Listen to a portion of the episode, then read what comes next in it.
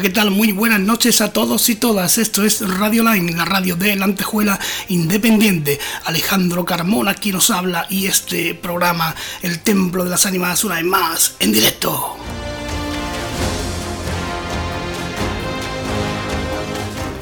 Puedes seguirnos a través de nuestra página de Radio Line en Facebook, como el Templo de las Ánimas en YouTube y en cualquiera de las plataformas de podcast que se te ocurra que exista, como el Templo de las Ánimas. Ahí estaremos para que no te pierdas nada a cualquier hora y desde cualquier lugar del mundo. Puedes suscribirte y activar la campanita para estar al día, como siempre, si quieres.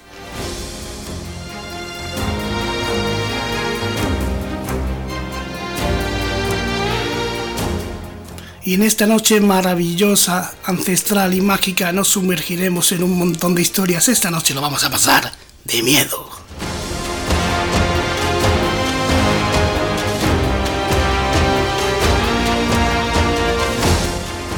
Con grandes amigos y amigas que han querido sumarse a esta causa, a esta noche de ánimas en el templo, donde han puesto toda la carne en el asador, toda su energía, todo su entusiasmo, para que vivamos un momento, una noche verdaderamente increíble e inolvidable aquí en el Templo de las Ánimas. Arrancamos ya.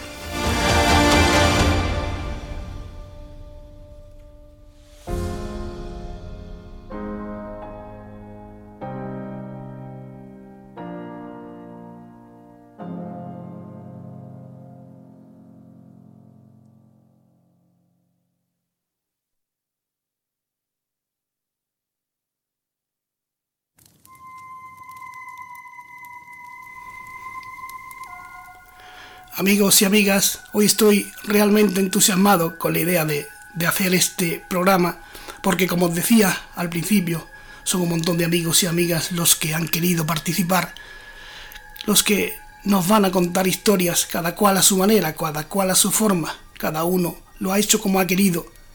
Y eso es lo bonito de esta noche.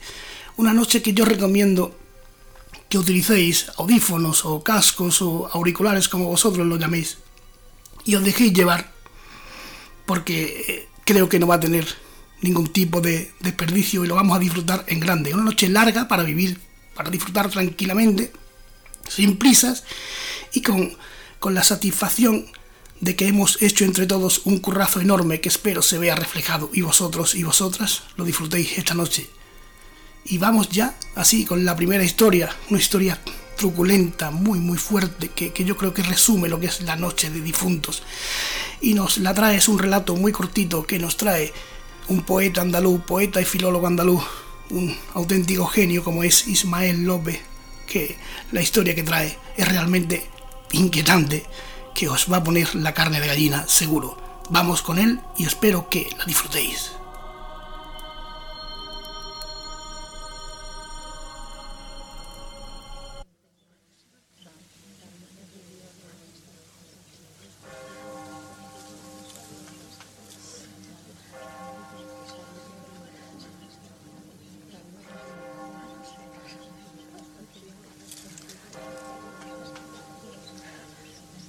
Otra vez flores como cada 2 de noviembre. Otra vez lágrimas que no guardan dolor. Otra vez los elogios que no me dedicasteis en vida. Otra vez el mismo ritual de siempre. Os dije que no creía en nada, que si moría no me recordarais, que no me preparaseis un entierro digno de un rey, que prefería ser incinerado, pero hicisteis caso omiso de mis advertencias. Y ahora Ahora me habéis condenado a pasar la eternidad en un lujoso ataúd del que no puedo salir. Maldita sea, maldito y todo. Nadie sabe, excepto los difuntos, que allí donde yace el cuerpo, espera el alma.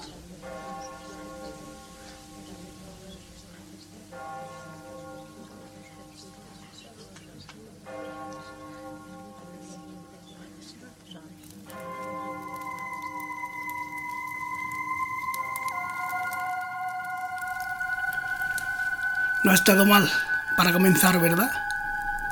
Vaya historia. Donde se, se une la voluntad, la voluntad del que muere, que no se respeta y que luego pueden ocurrir este tipo de cosas. Quién sabe si alguno de vosotros y vosotras no cumplió la voluntad de vuestros difuntos. Y en una noche como esta, en la que este mundo y el, y el otro están más unidos que nunca, no se aparezca para recordaros aquello que hicisteis mal cuando él falleció. Y vamos con la, con la siguiente historia. La siguiente historia es tremenda, es muy muy fuerte, además recientemente documentada. Viajamos a las urdes de la mano de, una gran amiga como es Rebeca Aracil. Como, como yo creo que ella solo, solo sabe contarlo, solo sabe expresarlo.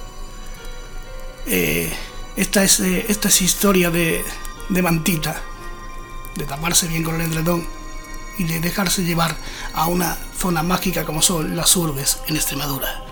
Vamos con ella.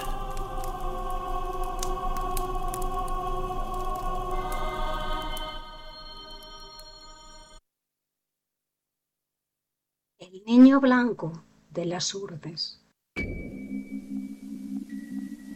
En las proximidades al cementerio ubicado en la carretera que comunica la alquería de Aceitunilla con Niño Moral, se ha observado en diversas ocasiones la presencia de un niño blanco, una figura fantasmal a medio camino entre un feto y un pequeño de corta edad que aún hoy continúa atemorizando a los vecinos de la comarca. La aparición que nos ocupa siempre se produce de noche, acompañada de lloros y gritos, sin que nadie haya podido hasta la fecha interpretar sus gestos y lamentos. Infunde temor en hombres hechos y derechos que acaban corriendo porque nadie sabe exactamente qué es. Desde 1800 hasta ahora, la primera vez de la que se tiene constancia fue en 1870 ante diez aterrorizados testigos. Desde entonces se cuentan al menos una decena de casos similares. Uno de ellos lo corroboraba Pedro Martín. Sucedió una noche cuando iba en dirección a mi casa en moto. Poco antes de llegar se me paró en una curva, justo en un lugar que siempre me había producido algo de respeto. Miro y me encuentro con un crío vestido todo de blanco. Parecía un monaguillo con una chilaba blanca. Apuntaba.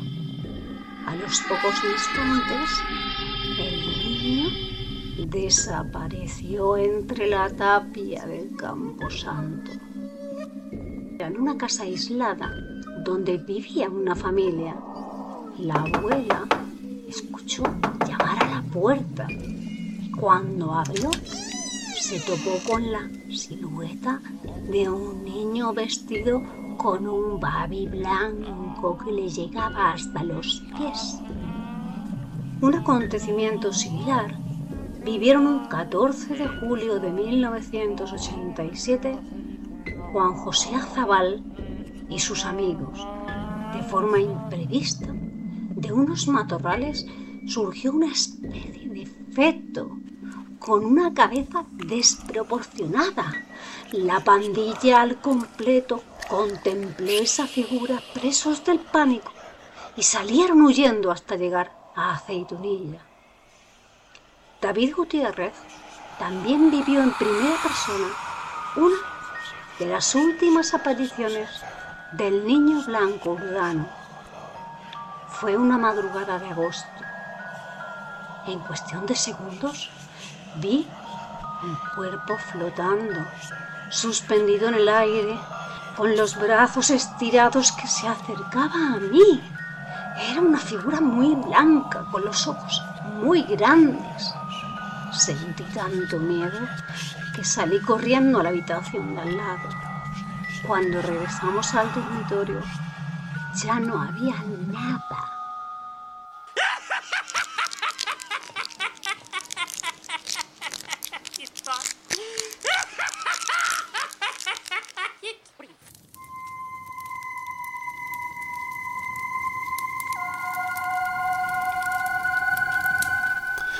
Magistral, Rebeca, una vez más como siempre, luego volverá con otra historia terrible. Eh, y para continuar la noche, en esta noche de ánimas, en esta, en esta noche de, de lluvia fina, esta noche de, de brujas, de demonios, qué mejor que, que viajar, viajar a otros países, a conocer otras culturas, otras historias nos va a visitar aquí un buen amigo de este programa. Nos visita el gran Santiago Cerro, el gorrión de las ondas, que ha hecho un trabajo enorme. Luego hablaremos un ratito con él. Eh, pero pero el, el curro que se ha dado ha sido increíble para contaros esta historia. Volamos con él de su mano a México y aquí sí, sí que recomiendo subir el volumen y dejaros llevar por una de las leyendas más macabras de toda Latinoamérica. Oíd a Santi y disfrutar de él, de este maestro de la comunicación, donde quiera que los haya, ahí está él, seguro.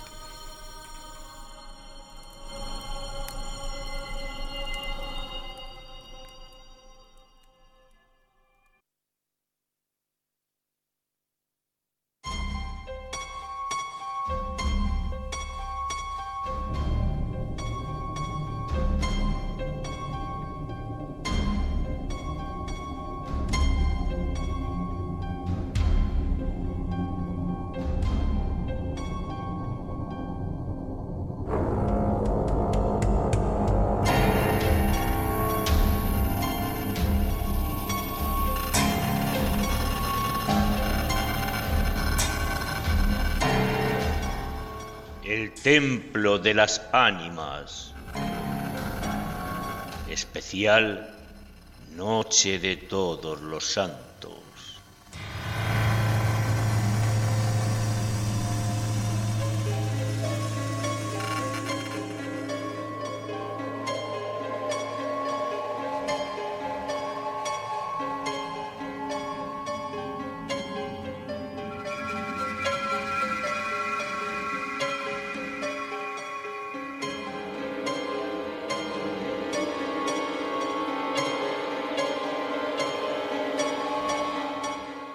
Leyenda del charro negro.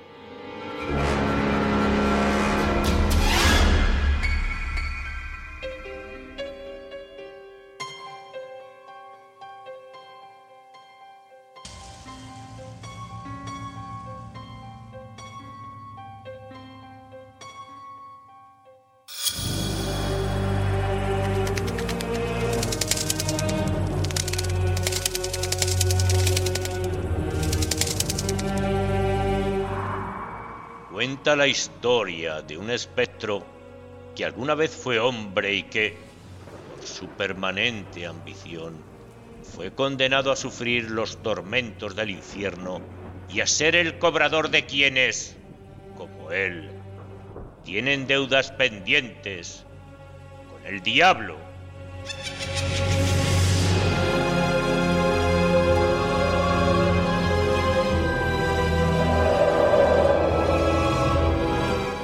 Hablando de...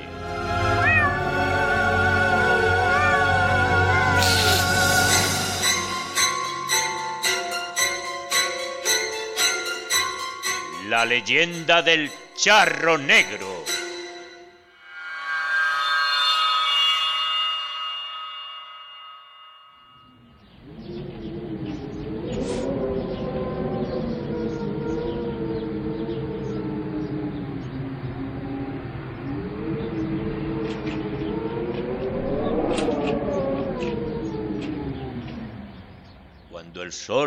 Comienza a esconderse y las gallinas trepan los árboles para dormirse, las madres meten a sus hijos.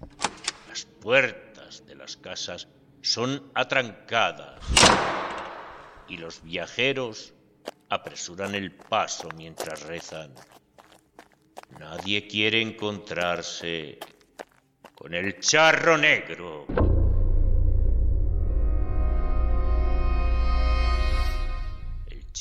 Un ente que toma el nombre por su atuendo. Siempre que se aparece, viste un elegante traje de charro color negro, con detalles de oro o plata. Cuando se aparece en la noche, se le puede ver montado sobre su caballo. Un gran animal cuyos ojos son dos bolas de fuego que parecen hurgar en el alma de la víctima.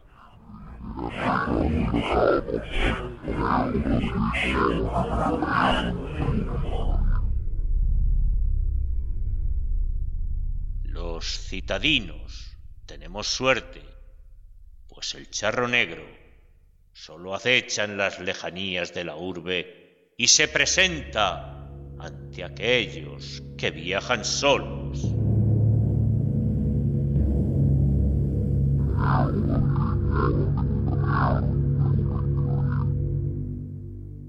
Dicen que es porque los solitarios son una presa fácil. Quizás sea por el miedo que sienten y que a veces los incita a tomar malas decisiones.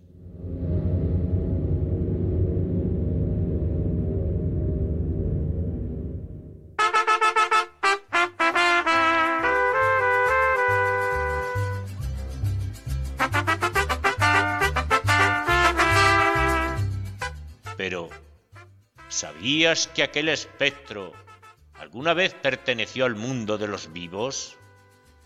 La leyenda del charro negro cuenta que se trató de un hombre traicionado por su propia ambición y avaricia.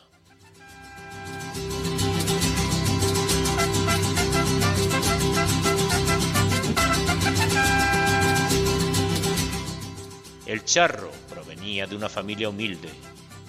Sus padres, aunque lo amaban, nunca pudieron cumplirle sus caprichos. Al charro siempre le gustó ir bien vestido. A veces incluso no comía durante días para ahorrarse unos pesos y con lo juntado poder completar para comprar un buen sombrero.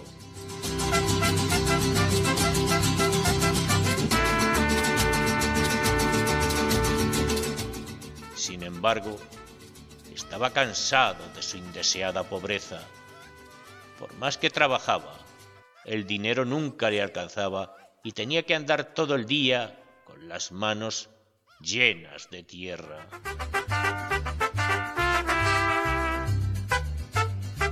Tiempo después, murieron sus padres. Al quedar solo, la miseria del charro aumentó considerablemente, por lo que tomó una decisión que cambiaría su vida. Invocar al diablo para pedirle riqueza.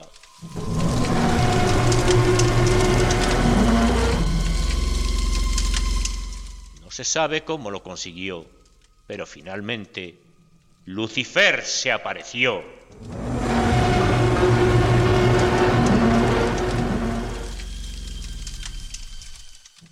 Aquella entidad supo leer los ojos y el espíritu del hombre que lo había convocado, así que de inmediato le ofreció cantidades de dinero que ni siquiera en dos vidas podría gastar.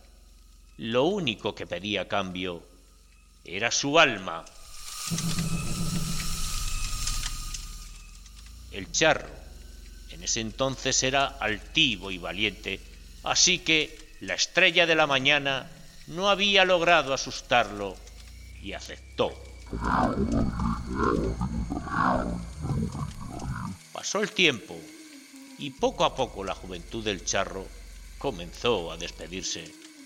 De repente, se dio cuenta de que estaba cansado de gastar sus riquezas en mujeres, apuestas, vino y costosos trajes. A la vez, una sensación de soledad le oprimía el pecho, tanto que apenas lo dejaba respirar. Nadie lo quería por lo que era, sino por las riquezas que poseía.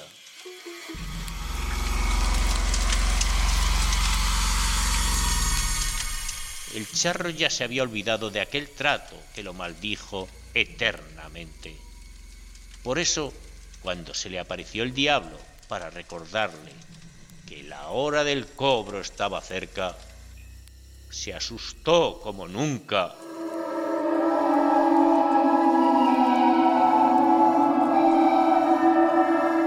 El terror invadió a nuestro protagonista hasta el último rincón de sus entrañas.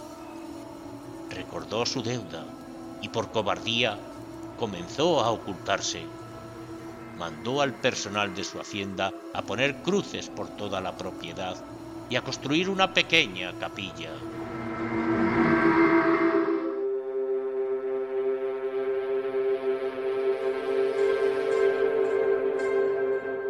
No obstante, el recuerdo de la deuda pendiente no lo dejaba dormir ni disfrutar de los pocos meses que le quedaban de vida. Así que, en un arranque de miedo, tomó a su mejor caballo junto con una bolsa que contenía unas cuantas monedas de oro que aún no se había gastado. Emprendió el viaje durante la noche para que nadie lo viera huir. Sin embargo, el diablo se dio cuenta de que el charro faltaría su palabra, así que volvió a aparecer frente al jinete y su caballo, pero esta vez con el fin de llevárselo.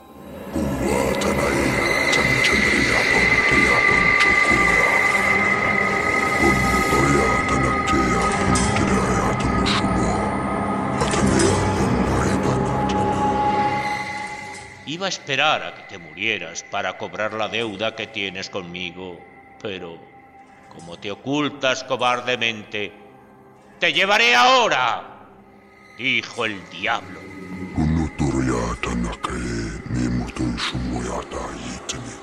El charro no tuvo tiempo de responder. Cuando se dio cuenta, su caballo encabritado trató de patear al demonio, pero era tarde. Los brazos de su amo habían comenzado a secarse y su carne a desaparecer.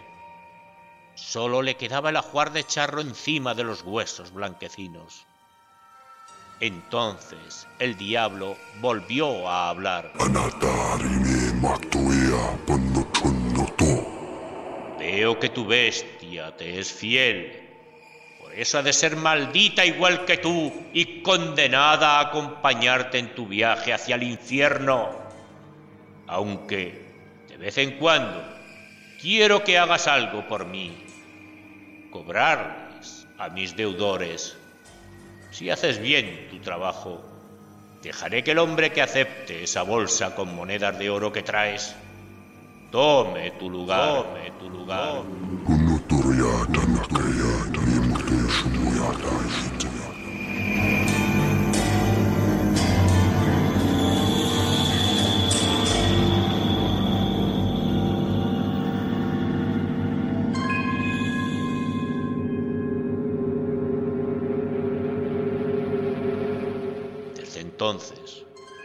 Aquel hombre fue condenado a sufrir incontables tormentos en el infierno y a salir de ahí solo para cobrar a quienes tienen deudas pendientes con Lucifer.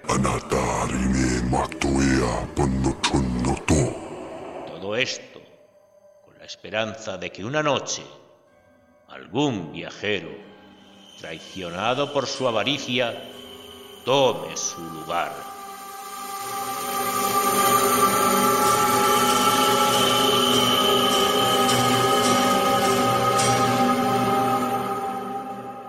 Así, el charro negro y su caballo podrán descansar en paz.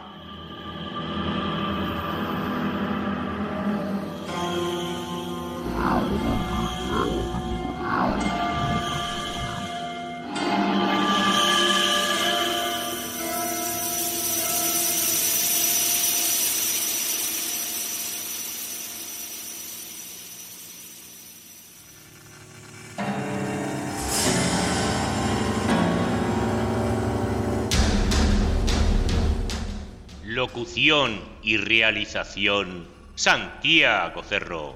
el gorrión de las ondas.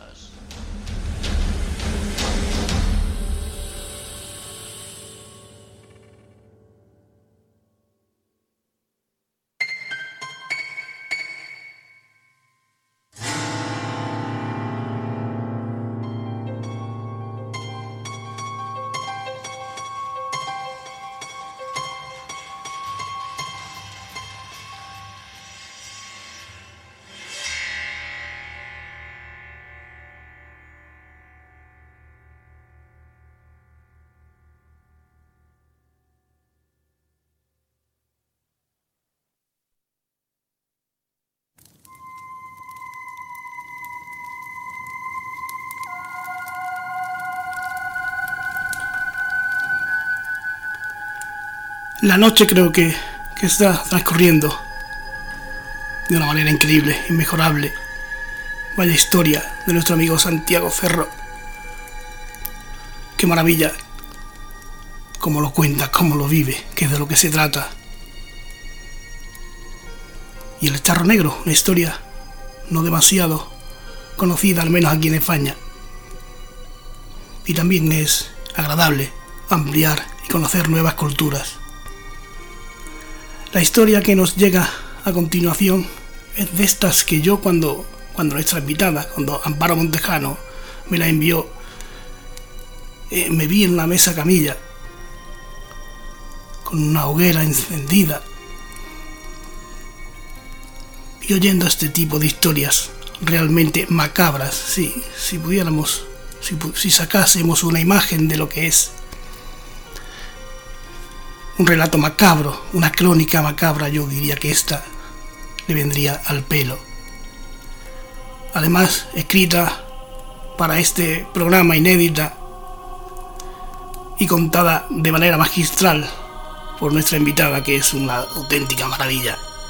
Así que sin más, os dejo con ella, con la que vamos a hablar en unos minutos también, porque tiene alguna que otra sorpresa que contarnos. Disfrútenlo.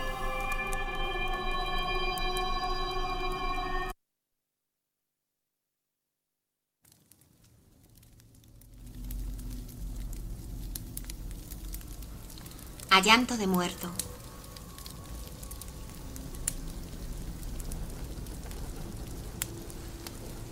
Madre, ¿me escucha? Si es así, dígale a padre que ya devolví la carreta. ¿Se acuerda? Aquella vieja y gritona al huraño del monte. ¿Cómo? ¿Qué dice? No es posible. ¿No sabe quién es? ¿Cómo no va a saberlo? El huraño del monte es aquel que trabajaba en las tierras del señorito Antolino. ¿Ve cómo sí?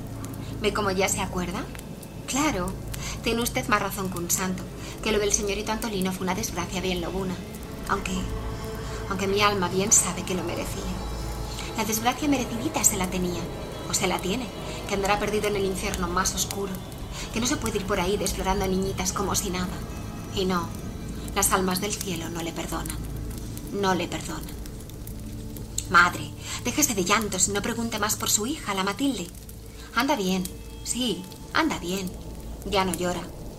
Le regalé la testuz del antolino y la tiene arrimadita al cuerpo, pegada al sudario. Sí, su lengua también. Y cada día que amanece marcha haciendo con ella un rollo, igual que un sello. Y con él dibuja nubes, negras y largas como el rabo de un toro, para cortarse del rabo que la desfloró una noche. Y ya no llora.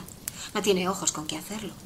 Aunque a ratos se queja, a ratitos de murciélago, pero ya no llora. Madre, por mí no sufra, que fue un hijo del que respirando no se preocupó. Por lo que ahora no ha de hacerlo, que yo sé buscármela solo, las mañas y las castañas, y sé que soy bueno. Además, puedo escucharme el alma y me dice que está en paz. ¿Puede usted escucharse la suya? ¿Puede escucharla de padre? Ya, no me lo diga que bien sé que usted es simple y no la tiene. El alma, digo. Y si la tiene, no se la escucha. Y si se la escuchaba, ya no lo hace porque la extravió cuando consintió esas cosas, esas cosas feas y malas, tan negras y caldosas, tan, tan... No, madre, por mí no se preocupe que ya no sufro.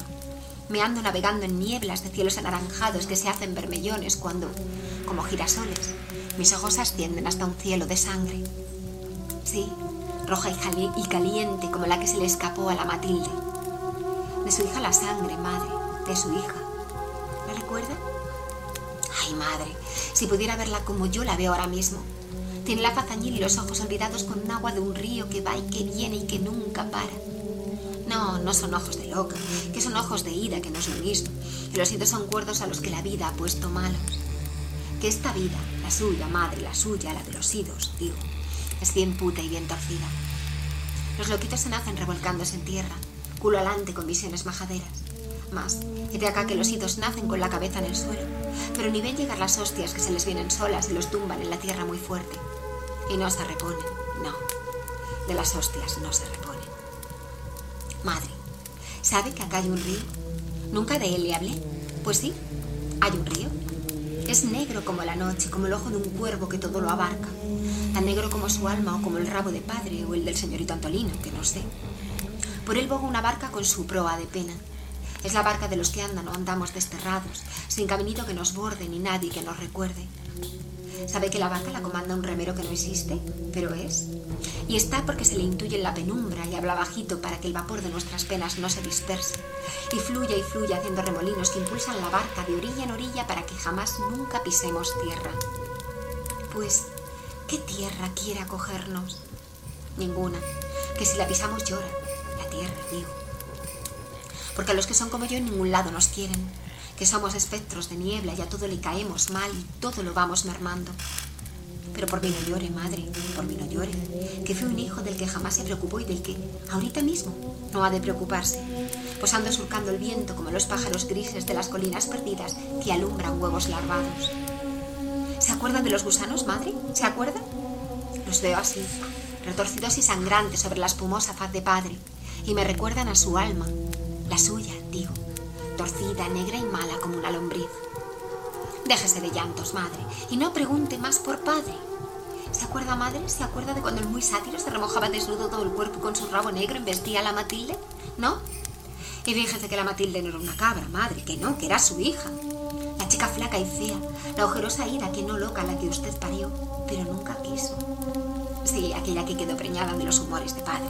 Aquella que parió un cabrito al que usted mató en saliendo de entre sus piernas. No, madre, no te que bien no estuvo, que era hijo de su hija y hermano de sus otros hijos que todos menos yo eran. Y no, no estuvo bien lo que hizo, que el engendro respiraba y también era de padre. No debió tirarlo al suelo, que se le fueron los asillos derramando hasta hacerse una masa de carne de la que comió Matilde. Sí, la ida, la que usted nunca quiso y a la que mucho sobó padre. Esa hija niña que tanto lloró, que bien lloró cuando era niña y nunca llegó a hacerse grande. La hija ciega que por eso de no verles, no sé si las hostias o las vergas, siempre fue forzada. Todos la forzaban. El señorito Antolino, padre, también usted, madre. Sí, también usted, que desde aquella rehostia de matar a su hijo jamás se recompuso, y se secó como una flor que ya no quiere la tierra y quiere crecer de cielo y flotar entre raíces que son de miedo. Ay, madre, que no, que la Matilde ya no llora. Conmigo ahora está, paseando con su pelo al viento y los ojos de padre metiditos en la lengua sello del antolino, dentro de esta aldea de grises que es tierra de muñecas que se visten con penas de tumba que, como las flores, sobre la piedra, depositan las almas buenas. No como la suya de usted, madre, que la suya es de zarzal y de ronzal de bestia que ni a golpes se arma. Y no, acá no venga, madre, que acá no hay cuerpos, que acá los cuerpos estorban y no flotan en el río, que es un pozo de lodo. ¿Que usted quiere venir? Pues si es posible, hágalo en carreta. En la del huraño del monte que las tierras del demonio labra, que si se viene en la barca del que no existe, se quedará sin alma. Y ya ni buena ni mala, que todas, hasta las de los monstruos.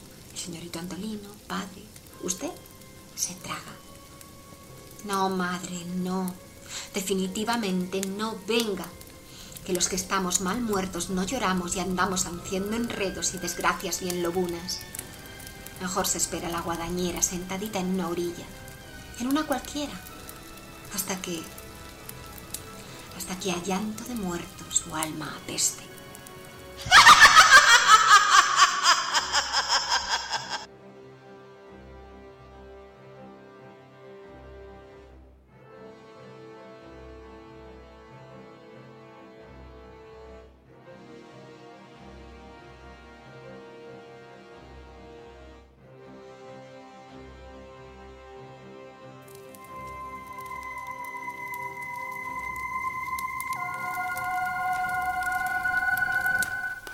La Matilde ya no llora, madre.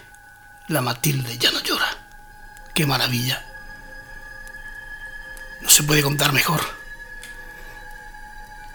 En esta noche tan mágica, tan maravillosa, contamos con la con la autora de esta historia tan truculenta, tan macabra, que algo tiene que contarnos, algo tiene que decirnos, alguna historia por ahí preparada y vamos a disfrutar un ratito con ella. Amparo Montejano, Amparo, muy buenas noches. Hola, muy buenas noches, ¿qué tal? ¿Qué tal? ¿Cómo va la noche de ánimas? Bien, bien, va bien, va bien. Oscura. Oscura. Eh, Oscura pero tranquila. Eh, como autora de, de, terror, ¿lo vives de forma distinta? Eh, bueno, yo sí pienso que es un día, una noche en este caso, sí que pienso que es una noche distinta. No lo sé, no. Pero quiero creer que todas las tradiciones antiguas, eh, todo el saber tradicional pagano es por algo. Yo siempre digo que mm, eh, hay, hay lugares que son emblemáticos, hay saberes que son arcanos. Y cuando, bueno, mm, esta tradición de la noche de difuntos es una tradición tan, tan antigua de, de, de, hace 3.000, 2.000 años, eh, antes de nuestra era, yo siempre pienso que, que es por algo. Entonces, bueno, no es que la viva de otra forma, pero sí es cierto que, no sé, sí pienso quizá que, no sé, que es especial o, o quizá es todo su gestión. Alejandro, ¿no? Sí, claro, puede ser, pero en, cualquier, en cualquiera de los casos tiene cierto influjo, ¿no? Distinto, ¿no? Tiene algo sí, diferente. Está claro, está claro. Bien porque tú te sugestiones o bien porque, no sé. Eh, Amparo, este relato que hemos escuchado, que hemos tenido la oportunidad de escuchar, esta historia tan macabra que decía yo, la Matilde ya no llora, madre. ¿Cómo se ocurre esto? ¿De dónde viene esto, esta barbaridad? Mm, bueno, es una historia muy, muy onírica. Eh, está entre en ese espacio liminal entre lo que es la muerte y el sueño, ¿no? Entonces, bueno, se supone que, a ver, el, el terror más, más profundo yo creo que, que reside en nosotros mismos, ¿no? eh, el, nosotros tenemos una parte de luz y tenemos una parte muy oscura también, una parte Eh, terrible de oscuridad, ¿no? Entonces, bueno, eh, yo creo que buscar ¿no? lo más macabro, lo más abyecto dentro del propio ser humano, bueno, pues eh, propicia. Propicia este tipo de historias, ¿no? Tan, tan, hechos tan luctuosos y tan terribles, ¿no? En el que, bueno, pues una serie de circunstancias que, que, pasan, que pasan. Sí, son reales, son reales totalmente, claro las mujeres todavía se las trata, o a las niñas en este caso, en esa transición entre niña y mujer, se las trata de esta manera, no valen nada. Eh, no, no, yo qué sé, las niñas a lo mejor que son un poquito más especiales, quizá, en fin, la cuestión es que, bueno, pues eh, la gente se aprovecha de ellas, creo que se, se habla en el relato, se aprovecha de todo. La gente nos aprovechamos en general de toda la gente que es distinta, de toda la gente que es especial, porque consideramos que es más débil. No tiene por qué ser así, ¿no? Pero, pero lo consideramos. Este mundo es muy duro y, bueno, pues. Y yo creo que es un relato, bueno, pues que habla de todo eso, ¿no? De cómo dentro del propio seno familiar se producen cosas tan terribles y, bueno, cómo bueno, pues eh, yo creo que el hermano de Matilde, ¿no? Que es el que, el que va narrándolo todo en primera persona y nos va metiendo en esta primera persona, pues es una especie de, de alma errante, ¿no? Que quizá, bueno, pues sofocó el dolor de su hermana y ha pagado con su vida, en fin. Sí. Ya digo que es un relato como muy, muy, muy extraño, muy oscuro, muy surrealista. Se mueve en eso, en el, en el mundo de, eh, de las almas que se han ido pero que regresan. Me parecía un relato muy, muy propicio, ¿no? Totalmente. Muy propiciatorio para esta noche de difuntos. Además, muy, muy inquietante, realmente muy inquietante. Eh, ¿qué historia nos tienes preparada esta noche? A ver, bueno, es una historia real. Sí. o sea, yo no voy a hablar de no se quejará, no se, no se quejará la audiencia del programa que estamos teniendo con, con historias, con entrevistas, van, van a venir más. Eh, creo que tenemos de todo y ahora una, historia que nos van a contar Amparo que creo que viene de Tomelloso, ¿no? Esta historia, ¿no? De tu pueblo, ¿no? Eh, bueno, no es de Tomelloso. Vamos a poner, eh, vamos a ubicar que es un sitio temporal, ¿vale? Porque puede pasar en cualquier sitio. Vale. No, no quiero dar más datos, puesto que es una historia real, no quiero dar más datos de, Bueno, es, esto sucedió pues, hace un par de años en una residencia de la tercera edad. Em, bueno, pues eh, una de las internas, una viejecita, eh, ingresó con un, no sé si eh, se imaginará la audiencia o te imaginarás tú, Alejandro, em, estos niños Jesús que son de de cerámica, pero que tienen un tamaño considerable. Sí, sí, mi madre y tenía van uno. como algunos van como en una especie de Mm. pesebrito, Sí. una especie de cunita hecha, bueno, en fin. Son, no son de madera, son como de cerámica fina, no sé, como van pintados normalmente a mano, en fin, que los hace mucho más realistas, los ojos, la carita, la expresión de la boquita, en fin, bueno. La cuestión es que mm, mm, esta mujer se quejaba a, a los enfermeros y a los auxiliares de, de la, de la residencia en que no podía dormir por la noche. Entonces ellos le decían que por qué, que si es que estaba nerviosa, que si es que le diría algo. Y ella decía que no, que estaba bien, pero que el niño no la dejaba dormir. Madre de Dios. Entonces, claro, mm, le decían, anda, venga, tal, eh, venga, anda, mira, tómate esta pastillita para los nervios, tal cual. Y ella, la mujer, todo su afán era, se juntaba a lo mejor con las demás residentes, madre mía, es que el niño no me deja dormir, el niño no me deja dormir. Estoy diciendo que es una historia real, ¿eh? O sea, Sí, no es... El niño no me deja dormir, en fin, ella daba la matraca con que había noches que el niño no la dejaba dormir. Y una noche, pues eh, a las 3 o las 4 de la madrugada, eh, todo en silencio, el, el- este que tienen los internos, que siempre hay, en- igual que en todas las, eh, las habitaciones de hospital, hay Sí. un timbre de llamada. Bueno, pues el timbre de llamada se pulsaba y no paraba de pulsarse. Iban a verla, la mujer estaba dormida, en fin, bueno, no entendían. Y ya una de las veces el timbre se pulsó y que hicieron, cansados de ir y venir, los auxiliares activaron el modo escucha. No fueron, pero activaron el modo escucha y le dijeron, ¿qué te pasa? ¿Pero qué es lo que te pasa? Que ya hemos ido a verte un montón de veces, ¿qué es lo que te pasa? Y escucharon un llanto de un bebé Madre de Dios, pero eso no. todos, eh, imagínate, pues todos, mm, todos no daban crédito, no daban crédito, salieron todos corriendo porque era el llanto de un bebé. Salieron corriendo a la habitación de la mujer y la- en la habitación de la mujer las luces apagadas y el, eh, la mujer durmiendo plácidamente y, y con su niño en la mesita, claro. Y entonces, claro, encendieron las luces, la espabilaron, pero ¿qué ha pasado? No sé qué, no sé cuántos. Pero tal, sí, te hemos llamado, no nos has oído venir, no, no, no has oído que te-". Y ella dice, no, no, pero es que se oía el llanto de un bebé. Los mismas, la misma gente asustada. Y ella lo dijo, dice, ya os dije que el niño a veces no me deja dormir. Madre de Dios, qué historia. Y esta es una historia ¿Qué real, hasta el historia? punto de que esta, esta mujer falleció, falleció, era muy mayor y falleció Sí. en la residencia. Y los familiares les dieron las pertenencias y los familiares no quisieron llevarse la no quisieron llevarse la imagen del niño Jesús y lo dejaron en la residencia. En la residencia lo dejaron en la capilla, normalmente siempre hay una capillita para que aquellos internos que, pues que son creyentes y quieren entrar a rezar y lo dejaron en, en la capilla. Y siempre por las noches cerraban la capilla y echaban la llave porque, claro, les daba miedo la imagen del niño, que ahora no, por lo visto ya no se sabe dónde está la imagen del niño. Eh, pero no, bueno, pues esta, esta, es- esta historia es real. no se sabe si lo han, si lo han quitado de en medio o, si, o sigue allí escondido en algún... No se sabe qué ha pasado con el niño, pero la historia es real.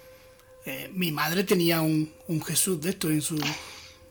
Mi, mi años, abuela vamos. tenía un niño Jesús, eh, le ponía las velitas, y mi abuela tenía un niñito Jesús, de esos sí.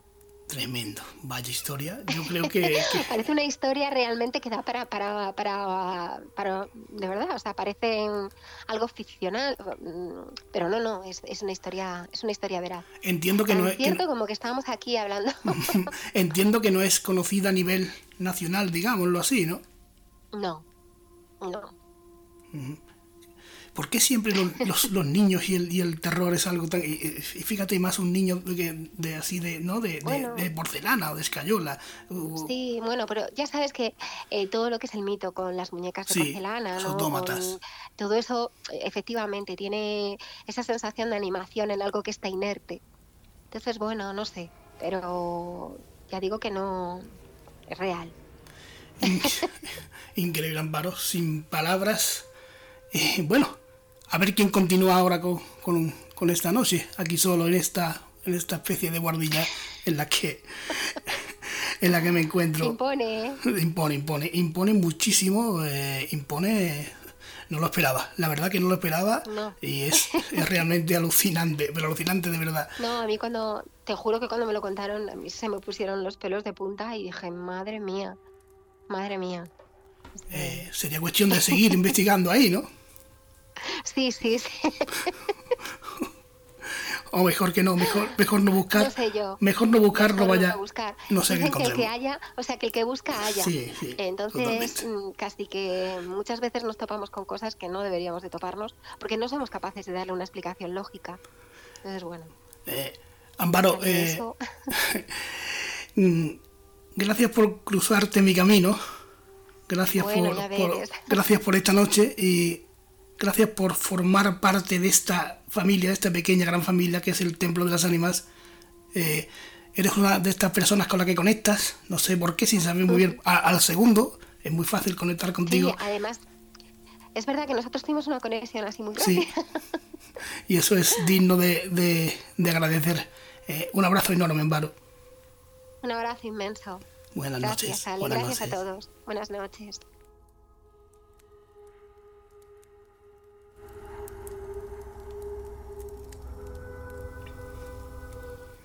Tremenda la historia que nos cuenta Amparo, ¿verdad? Impresionante. Ya sabéis, si tenéis algunos en vuestras casas todavía, esos bebés, esos niños, esos... Bueno, pues quizá en una noche como esta le dé por... le dé por llorar y llamaros en mitad de la madrugada. Y tenemos aquí a la siguiente historia. Una historia de un entierro muy especial que nos la trae una gran amiga mía y amiga de este programa, la primera persona que yo entrevisté. Curiosamente, hace dos años, en esta noche de, de difuntos. Ella es nuestra dama del terror, nuestra Sandra Gómez Moreno, y nos trae uno de sus relatos inquietantes e impresionantes. Disfrútenlo.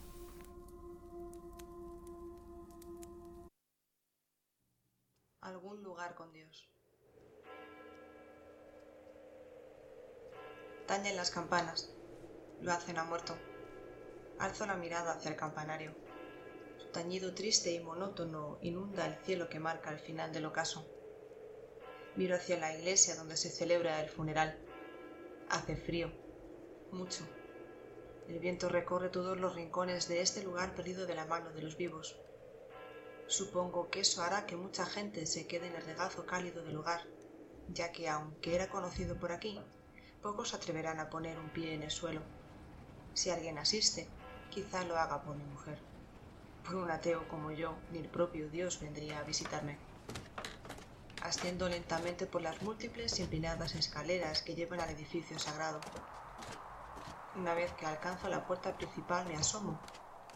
El silencio sepulcral y en cierto modo doloroso. Me quedo quieto esperando en la penumbra de un rincón donde la estatua de una mujer arrodillada mira al cielo con ojos suplicantes esperando un milagro que jamás va a llegar. Nadie se acerca. No me han querido ni vivo ni muerto. Sigo en ese rincón viendo a lo lejos mi cadáver dentro de una caja de madera. De brazos cruzados y vestido de negro, el gesto crispado de mi rostro muestra el desacuerdo con la hora de mi muerte. El reloj indica que la hora de la misa va a comenzar. Mi mujer es la única asistente al sepelio. El interior del templo se enciende. El sacerdote se dirige hacia el altar y cuando se gira para oficiar la ceremonia, se frena. Le sorprende que nadie del pueblo haya asistido, por más frío que haga, por muy de noche que sea. El hombre comprende que quien yace en ese féretro solo ha sido amado por su esposa, por nadie más. Ella llora por mi ausencia y por la soledad que la acompaña desde mi muerte. El religioso desciende hacia donde mi mujer se encuentra y la abraza. Solloza emocionada ante la muestra de afecto inesperada, ya que ni en vida supe arroparla entre mis brazos. Entristecido comprendo por qué nadie ha venido a honrar mi marcha hacia el otro lado.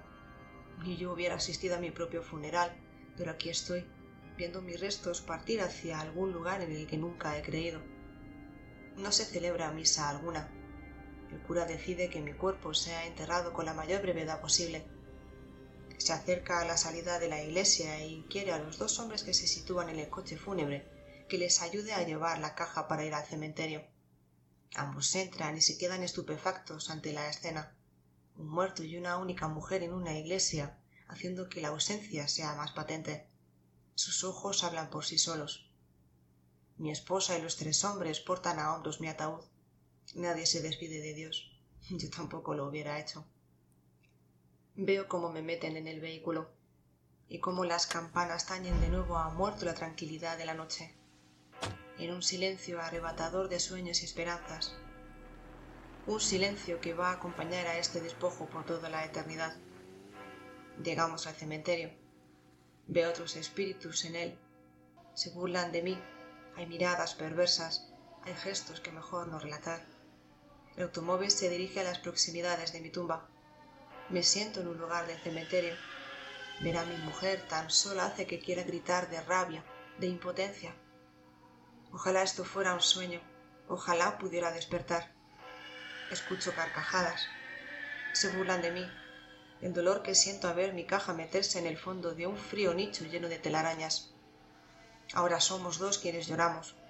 Ella a voz en grito en el mundo de los vivos y yo en un alarido ahogado por la propia muerte. Tañen las campanas. Lo hacen justo cuando cubren el hueco en el que los gusanos comerán mi carne. Y de fondo sigo escuchando a quienes se ríen de mi soledad y mi muerte. No veo ningún túnel, ni ninguna luz que me muestre el camino. Todo es mentira. La única verdad es que a mi alrededor solo hay oscuridad, el maldito repiqueteo de las campanas y mi tumba. Nada más. Aquí, castigado para la eternidad, por los siglos de los siglos.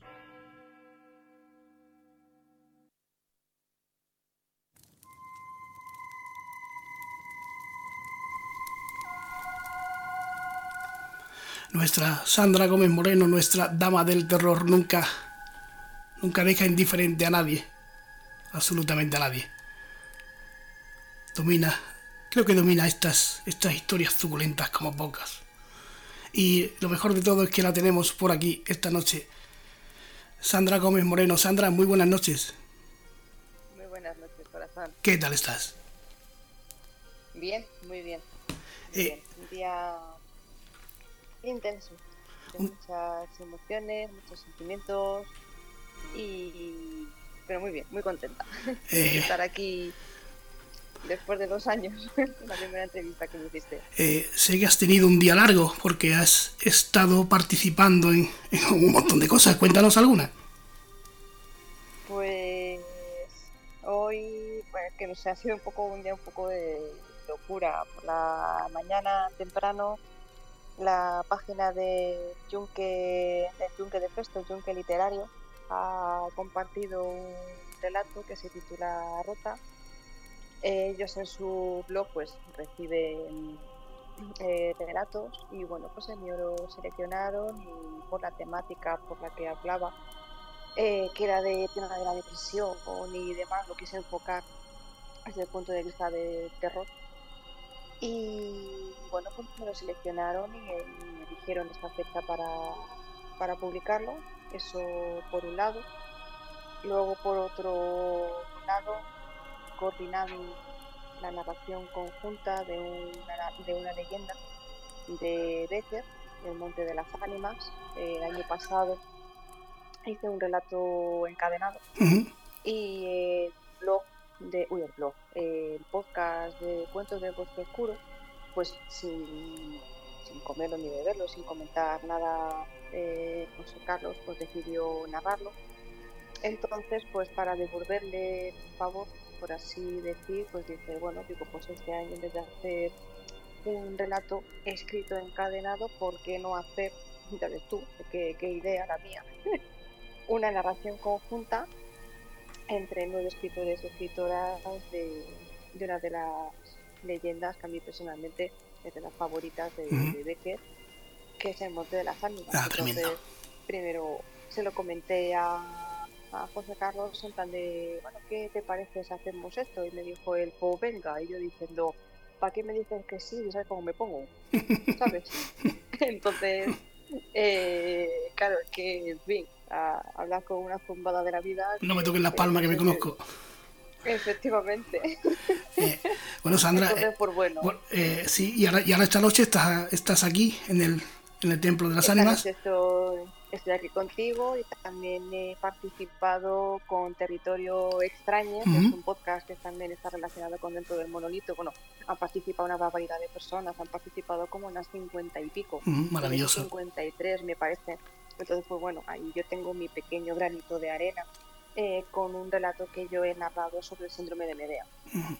Eh, Entonces, pues bueno, Coméntanos un poco esta primera historia que hemos podido oír tan eh, inquietante de estos de estos en esta noche de ánimas noche de difuntos qué mejor no que, que hablar de difuntos en un entierro muy especial. Cómo se te ocurre esto pues realmente esta historia surge a razón de escuchar un grupo de, metal español eh, que es Warcry. Entonces, eh, yo es verdad que ese grupo no lo conocía demasiado, lo conocí gracias a, mi marido, eh, que esto ponía, pues ponía la música y tal. Y es que justo hay una canción que tiene este grupo que es Un lugar sin Dios, ¿vale? Que es del disco ¿Dónde está la luz? Es un disco temático en el que habla de la muerte, ¿vale? Por así decir, distintos tipos de muerte.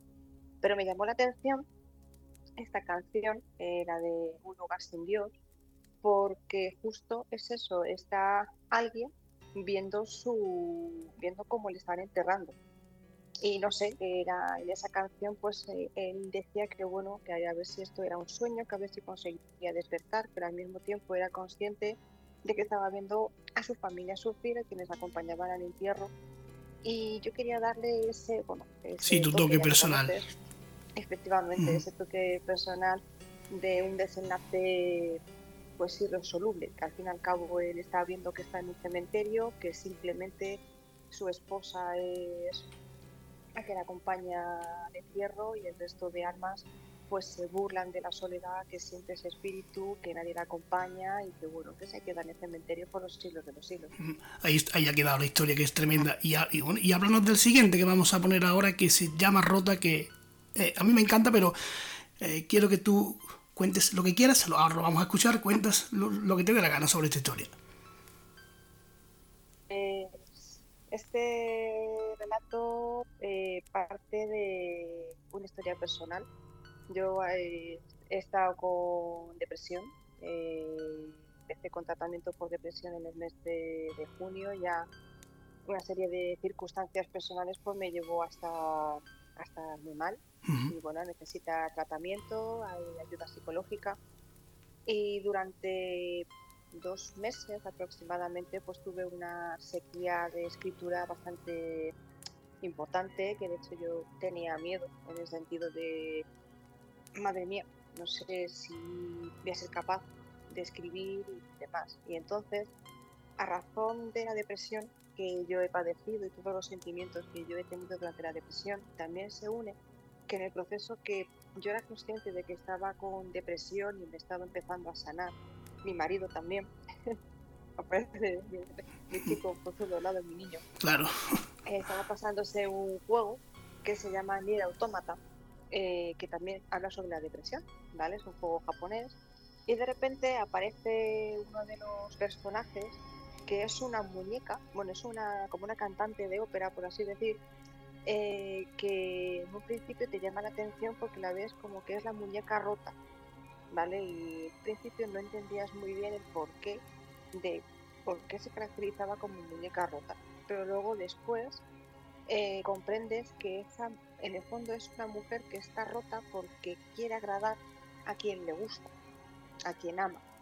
Entonces, en ese momento, yo cuando comprendí el porqué de ese, el porqué de ese personaje, yo me acuerdo que yo rompí a llorar porque me sentí tan identificada y ahí yo dije, digo, es que yo he estado rota y yo he tenido que coser mis trozos rotos a base de eh, pues terapia a base de meditación, a base de meditación. Eso es tremendo. Entonces, rota en el fondo es un reflejo de lo que yo he sufrido, simplemente que, bueno, contado también un poco mezclado con lo que te comento del aspecto de, del juego, del personaje de la muñeca rota de, ese videojuego, pero en el fondo es como yo me he sentido con, con la depresión y bueno, es un poco catarsis, soltar demonios, soltar dolor, soltar rabia, soltar impotencia y este relato es el que han publicado esta mañana en la página de Junque de Presto, que de hecho hablé, hablé con David Morales, que es quien coordina la página y dice, oye, eh, voy a narrar el relato para que lo sepas que va a aparecer en el podcast de Alejandro. y, ya está. Eh, Sandra, yo, tú, sabes que, tú y yo tenemos una, relación muy especial eh, desde, que, desde que hablamos la primera vez hace dos años. fíjate, el programa número 100 y, y tú estás aquí otra vez. Espero que sean muchísimas noches de ánima, muchísimas noches cuando publiques tu novela, por ejemplo, en la que, en la que por supuesto. vengas aquí y nos cuentes tus cosas. ¿Y qué te voy a decir? Ya sabes que, que es importante para mí que estés, que sigas estando y que sigas escribiendo, que es lo que, que es lo que creo que mejor se te da. Y con ese entusiasmo, con esas ganas y con esa fuerza que le pones, eh, nada puede salir mal. Un abrazo enorme, amiga. Un beso muy grande y gracias. Gracias a ti. Fuiste, yo siempre lo digo, siempre lo diré. Tú fuiste la primera persona que se fijó en lo que yo escribía y me diste una oportunidad cuando nadie me conocía. Así que gracias infinitas, Alejandro. Un abrazo enorme. Nos quedamos con Rota. Un beso.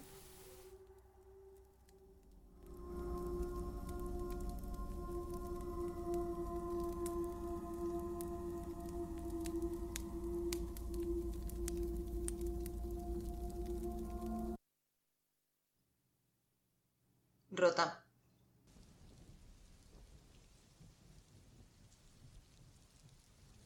Llueve. Lo hace de manera intermitente como ritmo de mi respiración. He fracasado como cada noche desde hace 20 días. El agua moja mis esperanzas y su repiqueteo quiebra las pocas certezas que me quedan. Mejor eso que el sonido de sus palabras. Mis pisadas retumban por el camino que lleva a mi casa su sonido es el único que me acompaña, ya que el silencio me come por dentro.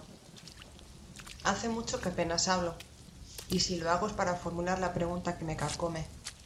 Incluso mi propia voz me resulta ajena, rasgada por la falta de comunicación, rota, como yo. El frío se mete en mis huesos que junto con la lluvia alivian a mi pena y mi pesar. El llanto queda disimulado gracias a las gotas que caen por mi rostro, aunque no hay nadie que me pueda ver ni en la calle ni en casa. Estoy sola, terriblemente sola. Ella, la soledad, es mi fiel amiga y compañera. Alcanzo el portal de mi vivienda. Está abierto. Alguien con sentido común lo arreglaría para evitar que cualquier persona pudiera robar. Pero aquí nadie quiere subir, nadie se atreve. Cuando doy las luces de la escalera su fulgor titila la oscuridad es tan profunda que las bombillas no se arriesgan a iluminar por miedo a que la penumbra acabe comiéndoselas. Mis pisadas rechinan en las escaleras de madera carcomidas por el tiempo y las ilusiones perdidas. Creo escuchar voces, pero nadie vivo habita en este edificio. Seguramente sus fantasmas aguarden el momento propicio para hablarme, pero aún no ha llegado ese instante, o eso creo. Subo el primer piso y giro hacia la derecha. Mi casa es la primera puerta en el rellano de la derecha también. Enfrente hay otra puerta. Tenecía una mujer mayor que la partió por la mitad con un hacha en uno de sus múltiples ataques de esquizofrenia. Tú me espías por la mirada, maldita. Así que te dejo las puertas de mi casa abiertas de par en par para que cotillees lo que te plazca, dijo antes de arrojarse por la ventana. En algunas ocasiones escucho el crujido de su mecedura al moverse. Me sigue vigilando, lo sé no tengo duda alguna. Empujo la puerta de mi casa.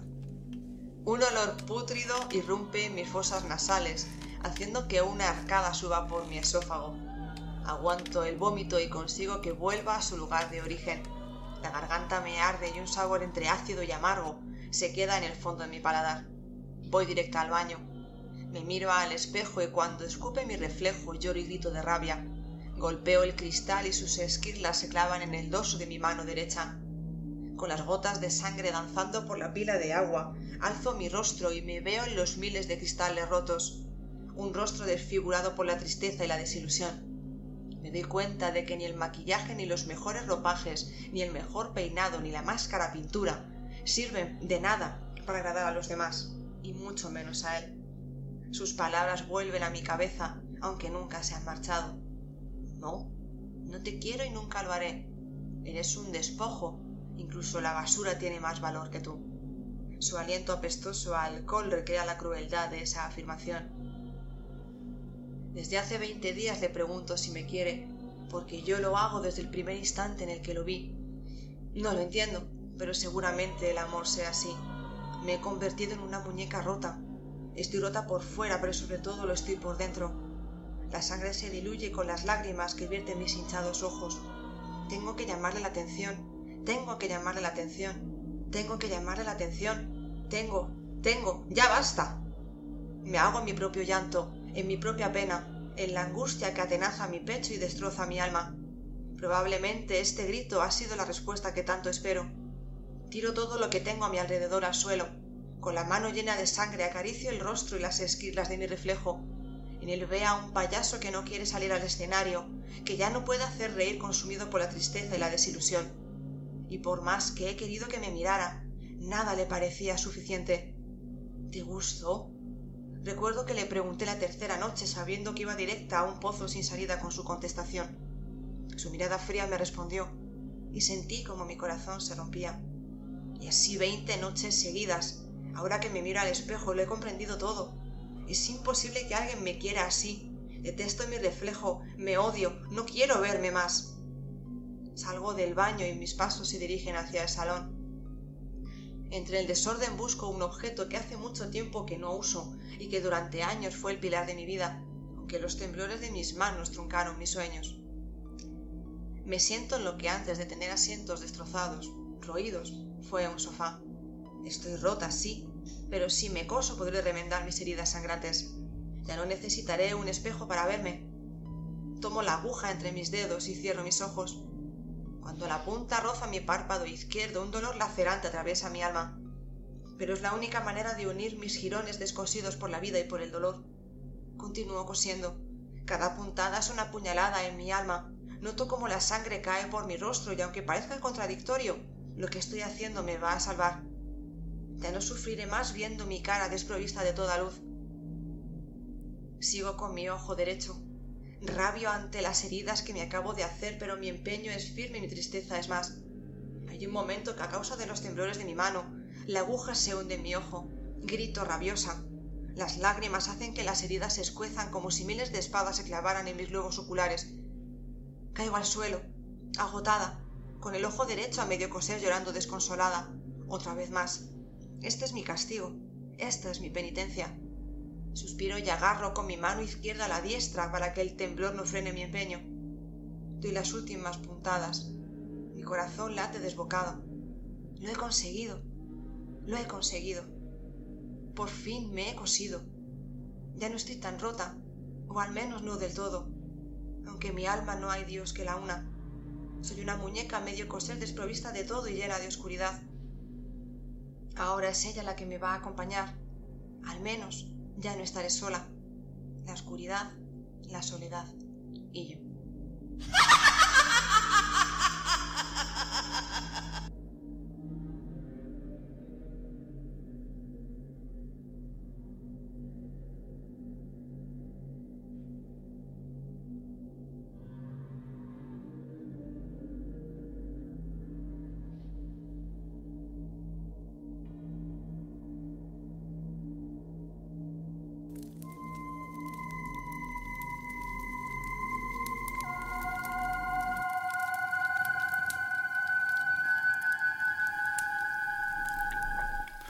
Magistral como siempre, querida amiga Sandra.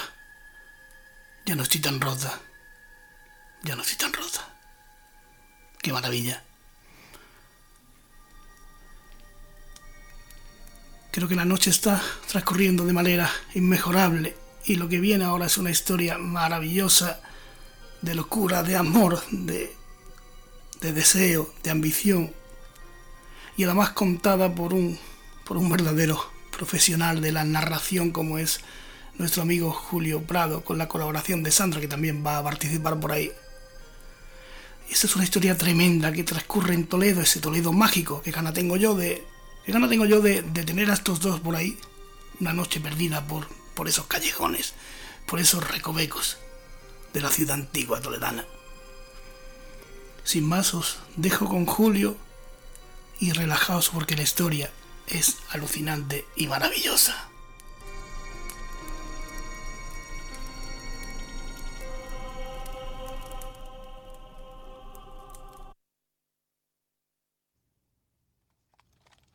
Ella era hermosa, hermosa con esa hermosura que inspira el vértigo, hermosa con esa hermosura que no se parece en nada a la que soñamos en Los Ángeles, que, sin embargo, es sobrenatural. Hermosura diabólica, que tal vez presta el demonio a algunos seres para hacerlos sus instrumentos en la tierra. Él la amaba, la amaba con ese amor que no conoce freno ni límites. La amaba con ese amor en que se busca un goce y solo se encuentran martirios. Amor que se asemeja a la felicidad y que, no obstante, parece infundir el cielo para la expiación de una culpa. Ella era caprichosa, caprichosa y extravagante, como todas las mujeres del mundo. Él, supersticioso, supersticioso y valiente, como todos los hombres de su época. Ella se llamaba María Antúnez, él Pedro Alfonso de Orellana. Los dos eran toledanos, y los dos vivían en la misma ciudad que los vio nacer.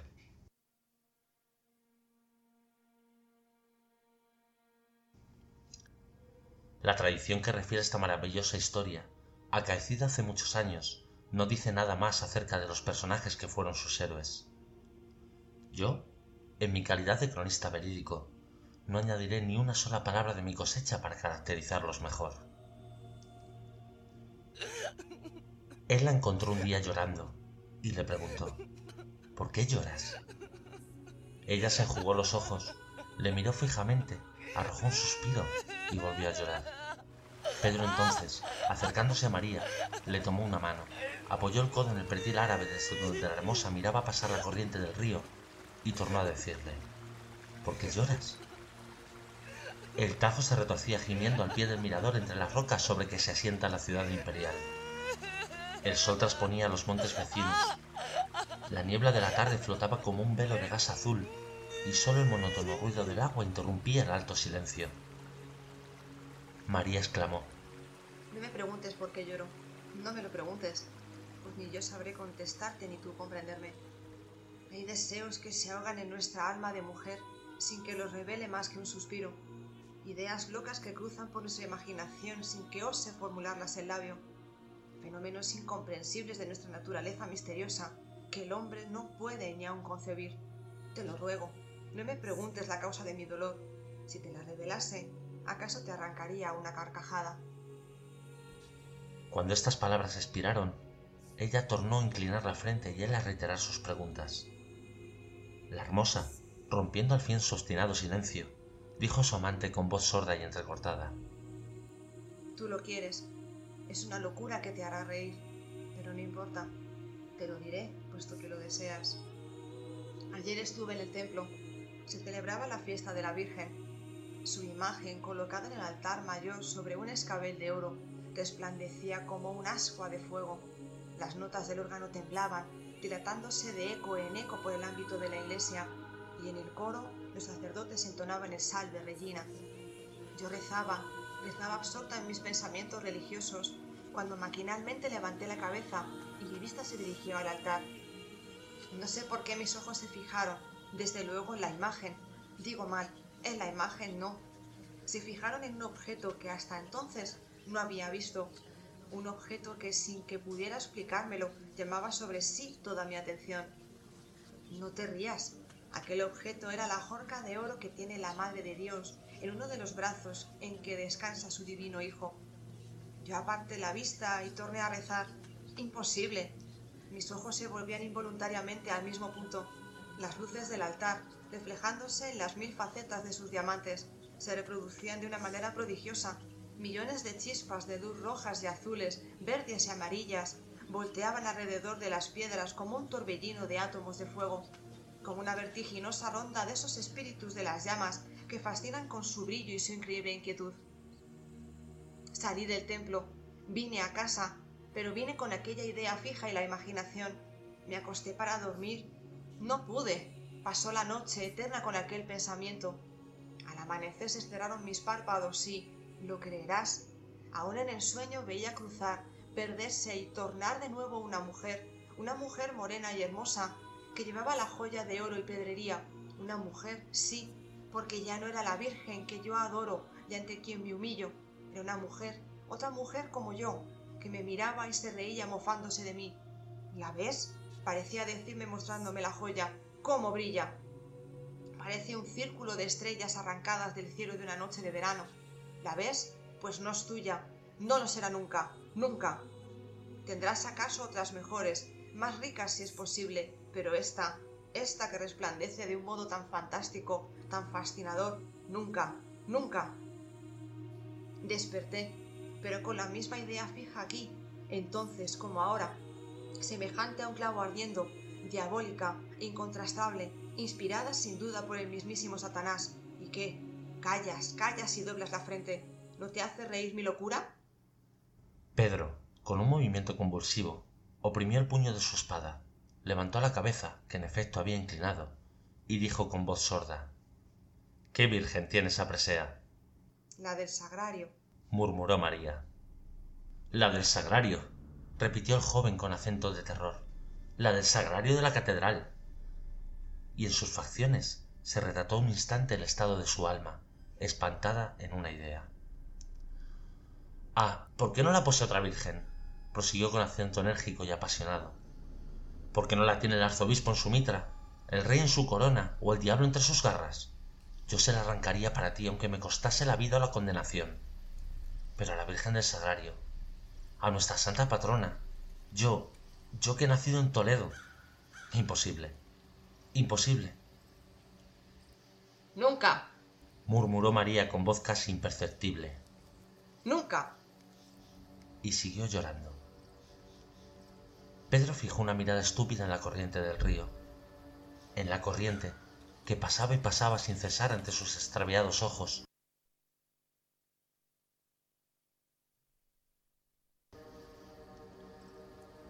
La Catedral de Toledo. Figuraos un bosque de gigantes palmeras de granito que al entrelazar sus ramas forman una bóveda colosal y magnífica, bajo la que se guarece y vive, con la vida que le ha prestado el genio, toda una creación de seres imaginarios y reales.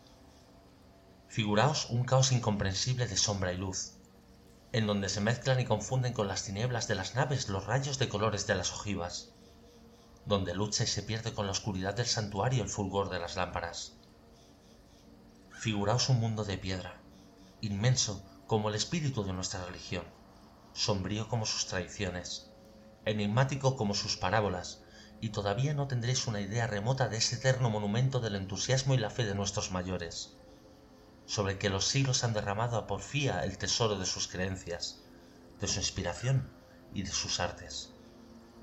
En su seno viven el silencio, la majestad, la poesía del misticismo y un santo horror que defiende sus umbrales contra los pensamientos mundanos y las mezquinas pasiones de la tierra. La consunción material se alivia respirando el aire puro de las montañas. El ateísmo debe curarse respirando su atmósfera de fe. Pero si grande, si imponente se presenta la catedral a nuestros ojos a cualquiera hora que se penetre en su recinto misterioso y sagrado, nunca produce una impresión tan profunda como en los días en que despliega todas las galas de su pompa religiosa, en que sus tabernáculos se cubren de oro y pedrería, sus gradas de alfombra y sus pilares de tapices.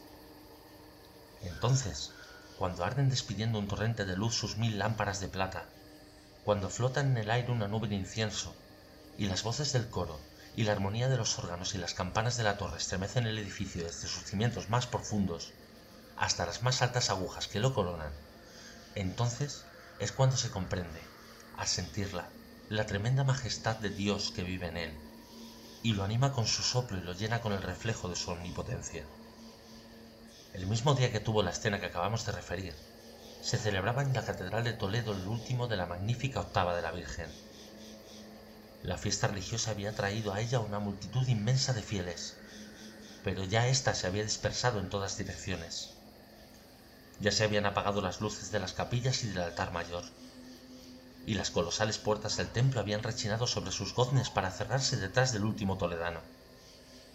Cuando de entre las sombras y pálido, tan pálido como la estatua de la tumba en que se apoyó un instante mientras dominaba su emoción, se adelantó un hombre que vino deslizándose con el mayor sigilo hasta la verja del crucero. Allí la claridad de una lámpara permitía distinguir sus facciones. Era Pedro. ¿Qué había pasado entre los dos amantes para que se arrestara al fin a poner por obra una idea que sólo el concebirla había erizado sus cabellos de horror? Nunca pudo saberse, pero él estaba allí, y estaba allí para llevar a cabo su criminal propósito. En su mirada inquieta, en el temblor de sus rodillas, en el sudor que corría en anchas gotas por su frente, llevaba escrito su pensamiento. La catedral estaba sola, completamente sola, y sumergida en un silencio profundo. No obstante, de cuando en cuando se percibían como unos rumores confusos, chasquidos de madera tal vez, o murmullos del viento, o quién sabe, acaso ilusión de la fantasía, que oye y ve y palpa en su exaltación lo que no existe.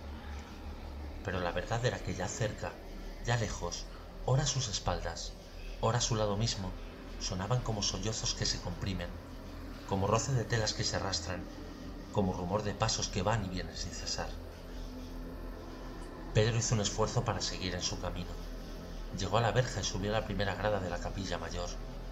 Alrededor de esta capilla están las tumbas de los reyes, cuyas imágenes de piedra, con la mano en la empuñadura de su espada, parecen velar noche y día por el santuario, a cuya sombra descansan todos por una eternidad. Adelante, murmuró en voz baja, y quiso andar y no pudo. Parecía que sus pies se habían clavado en el pavimento. Bajó los ojos y sus cabellos se erizaron de horror. El suelo de la capilla lo formaban anchas y oscuras losas sepulcrales. Por un momento creyó que una mano fría y descarnada le sujetaba en aquel punto con una fuerza invencible. Las moribundas lámparas que brillaban en el fondo de las naves como estrellas perdidas entre las sombras oscilaron su vista y oscilaron las estatuas de los sepulcros y las imágenes del altar. Y osciló el templo todo con sus arcadas de granito y sus manchones de sillería. Adelante, volvió a exclamar Pedro como fuera de sí, y se acercó a Lara, y trepando por ella, subió hasta el escabel de la imagen. Todo alrededor suyo se revestía de formas quiméricas y horribles. Todo era tinieblas y luz dudosa, más imponente aún que la oscuridad. Solo la reina de los cielos, suavemente iluminada por una lámpara de oro, parecía sonreír tranquila, bondadosa y serena en medio de tanto horror. Sin embargo, aquella sonrisa muda e inmóvil que le tranquilizara un instante concluyó por infundirle temor. Un temor más extraño, más profundo que el que hasta entonces había sentido. Tornó empero a dominarse, cerró los ojos para no verla, extendió la mano con un movimiento convulsivo y le arrancó la jorca de oro, piadosa ofrenda de un santo arzobispo, la jorca de oro cuyo valor equivalía a una fortuna. Ya la presea estaba en su poder. Sus dedos crispados la oprimían con una fuerza sobrenatural. Solo restaba huir, huir con ella. Pero para esto era preciso abrir los ojos, y Pedro tenía miedo de ver, de ver la imagen, de ver los reyes de las sepulturas, los demonios de las cornisas, los endriagos de los capiteles, las fajas de sombras y los rayos de luz que, semejantes a blancos y gigantescos fantasmas, se movían lentamente en el fondo de las naves, pobladas de rumores temerosos y extraños. Al fin abrió los ojos, tendió una mirada y un grito agudo se escapó de sus labios. La catedral estaba llena de estatuas, estatuas que, vestidos con luengos y no vistos ropajes, habían descendido de sus huecos y ocupaban todo el ámbito de la iglesia, y le miraban con sus ojos sin pupila. Santos, monjas, ángeles, demonios, guerreros, damas, pajes, cenobitas y villanos se rodeaban y confundían en las naves y en el altar. A sus pies oficiaban, en presencia de los reyes dinojosos sobre sus tumbas, los arzobispos de mármol que él había visto otras veces inmóviles sobre sus lechos mortuorios, mientras que arrastrándose por las losas, trepando por los manchones, acurrucados en los doseles, suspendidos en las bóvedas, pululaban, como los gusanos de un inmenso cadáver, todo un mundo de reptiles y alimañas de granito, quiméricos, deformes, horrorosos. Ya no pudo resistir más. Las sienes le latieron con una violencia espantosa. Una nube de sangre oscureció sus pupilas. Arrojó un segundo grito, un grito desgarrador y sobrehumano, y cayó desvanecido sobre Lara. Cuando al otro día los dependientes de la iglesia le encontraron al pie del altar, tenía aún la jorca de oro entre sus manos, y al verlos aproximarse, exclamó con una estridente carcajada. ¡Suya! ¡Suya! El infeliz estaba loco.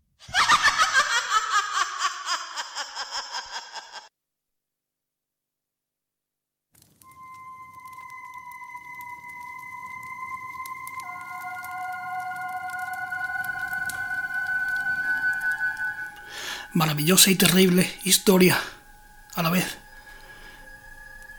Qué manera de contarlo, qué manera de narrar. Qué manera de, de hacer las cosas con cariño, con devoción, con alegría, con entusiasmo. Eh, Julio Prado, eres Julio Prado, perdón, en singular. Eres un maestro, eres un genio. Y yo creo que a todos y a todas nos has encandilado esta noche con, esta maravillosa historia, con esta forma de contar la historia. Así que un millón de gracias, maestro.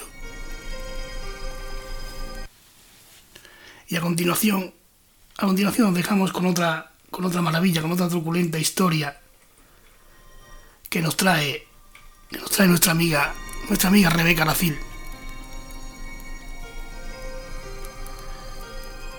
Es una de esas historias típicas de estas noches que nunca pasan de moda, que siempre parece que ocurre algo parecido, que todo, que a todo el mundo, a todos nosotros y nosotras nos la han contado de una forma o de otra, que tiene mil versiones, y nosotros nos vamos a quedar con esta que ocurría en Extremadura y un cordero que, bueno, mejor que lo cuente ella.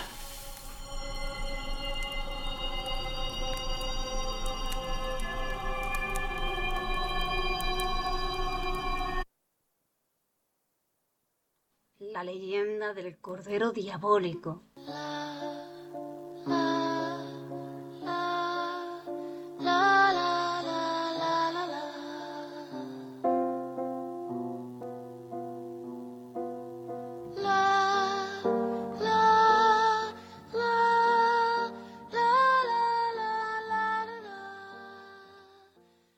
En un pueblecito extremeño, sin precisar, hace ya varios años, había un buen hombre conocido como Bernardo, el cual se dedicaba al pastoreo por aquella zona y tenía un pequeño rebaño de ovejas en el monte. Todos los días iba a recogerlo y, como un día cualquiera, metió a todos los animales en el corral de madera que tenía allí al lado. Al terminar su labor, el hombre bajó de nuevo a casa, como todos los días, montando en un burro.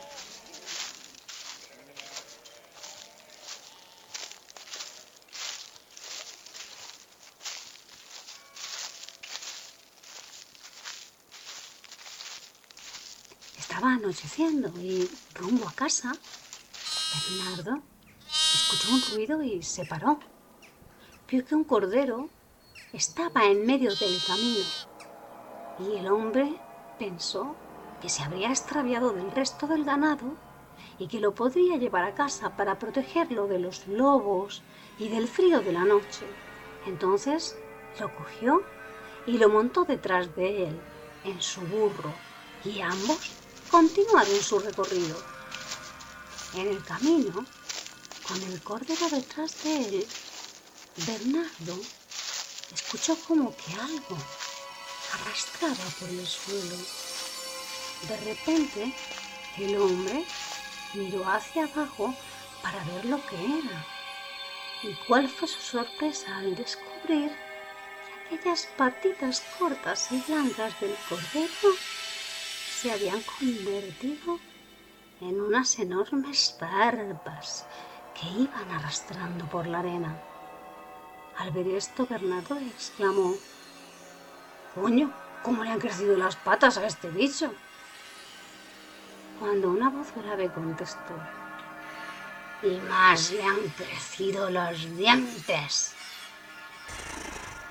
Y más me han crecido los dientes. Y más me han crecido los dientes.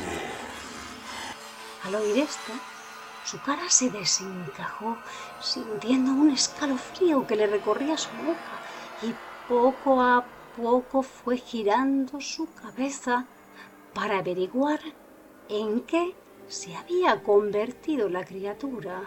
Entonces vio algo increíble. La cara del tierno cordero se había transformado en una cara demoníaca. Sus ojos eran rojos, unos ojos que miraban fijamente. Sus dientes afilados parecían cuchillas. Fue entonces cuando Bernardo alzó su mano empujando a aquel ser sobrenatural y arrojándolo al camino.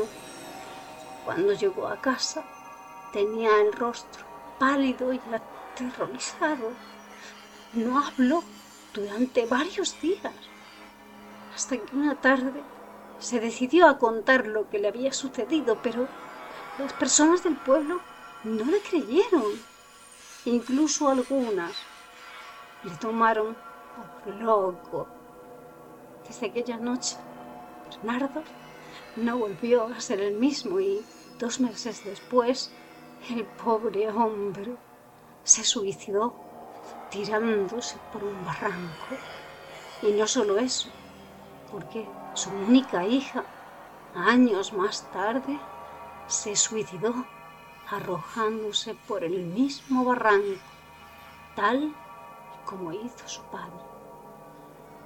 Nunca conoceremos lo que le ocurrió a Bernardo allí arriba, pero hay gente que asegura que lo que vio aquella noche era el mismísimo diablo. Matanaia Chanchandriapon Triapon Chokoya.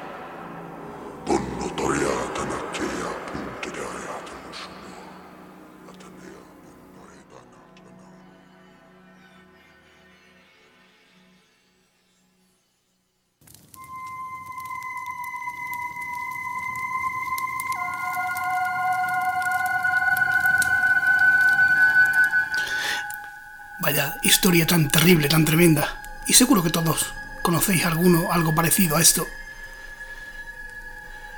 Qué maravilla como lo ha contado nuestra diabólica Rebeca, que luego de diabólica no tiene nada. Eh, de hecho es una de las personas más mágicas y maravillosas que, con las que me he topado en mi vida seguro. Un abrazo enorme, Rebeca Nacil, poeta. Y seguimos. Todavía quedan algunas cosas.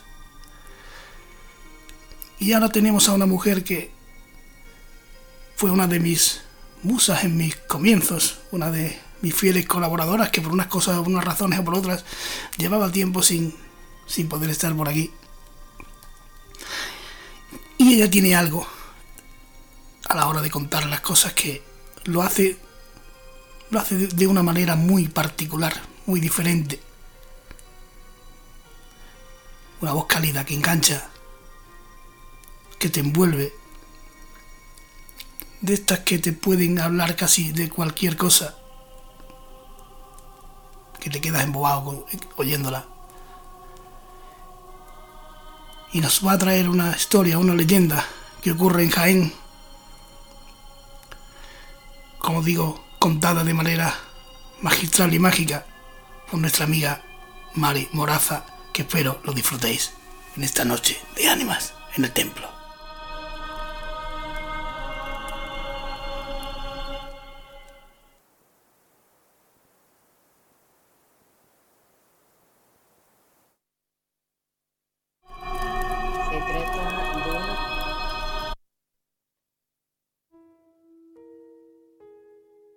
Se trata de una de las leyendas más conocidas de la ciudad de Úbeda y que nace de un edificio tan importante como es la Casa de las Torres o también conocida como Palacio de los Dávalos, declarado Monumento Nacional y hoy Escuela de Arte.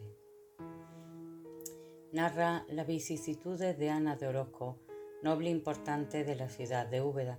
Contaba solamente con 17 años cuando la prometieron con un noble de la ciudad y como en tantas ocasiones el matrimonio fue forzado. En este caso además había una gran diferencia de edad entre ellos. La boda fue famosa en toda la ciudad y a ella asistieron la mayoría de los nobles de la zona. Ana era una joven bella y no tenía ni un pretendiente en contra de lo que se podría pensar. Se decía que su belleza era maldita y atraía envidias y críticas, siendo una de las jóvenes más codiciadas de la ciudad. También pensaban que cualquiera que aceptara ser su marido sufriría terribles desgracias fruto de esta maldición. El, el, nombre de su prometido era don Martín, un noble de la ciudad con grandes terrenos y posesiones. Era amigo de la familia, tan amigo que fue capaz de vencer todos aquellos miedos que el pueblo tenía. En realidad, doña Ana Orozco ya había conocido el amor, o al menos eso es lo que ella creía, a través de un escudero que vivía en la escuadra de sus padres. Este más bien la utilizaba como un medio para mejorar su posición, pero desgraciadamente ella no se daba cuenta y estaba obcecada con el amor que le profesaba. En estas condiciones, Ana accedió a casarse con don Martín. Él era el candidato ideal, mayor, valiente, rico y curtido en mil batallas, pues había ido a numerosas guerras. Pertenecía a la Orden de Santiago, orden que muy a menudo entraba en batalla. La misma noche de boda, marido y mujer llegaron a la residencia que ocuparían el resto de su vida. Era la Casa de las Torres. Esa misma noche, Ana recibió una carta del escudero la que le volvía a profesar su amor y además le sugería que intentara hacerle llegar alguna de sus joyas para hacer frente a unas deudas. Además, le comunicaba que había hecho bien casándose con don Martín y que él quería casarse también con ella, pero en secreto, ya que su marido no tardaría en partir hacia la guerra y lo más probable es que muriera en poco tiempo. Eso les dejaría muy buena posición a ambos para hacer una vida en común. En ese mismo momento Ana se da cuenta que lo que el escudero buscaba no era su amor, sino un medio para obtener todo aquello que quería, dinero y poder. Todo estaba preparado para fraguar la noche de boda y materializar el matrimonio. Ella está temerosa, pero fue grande su sorpresa cuando don Martín lo único que hizo fue dejarle un regalo a los pies de la cama y decirle que entendía que este matrimonio había sido concertado y que ella no le amara. Seguidamente le dijo que lo que iba a intentar durante el resto de su vida es que esa situación cambiara lograr enamorarla con el paso de los días. Don Martín se fue de la alcoba y la dejó sola.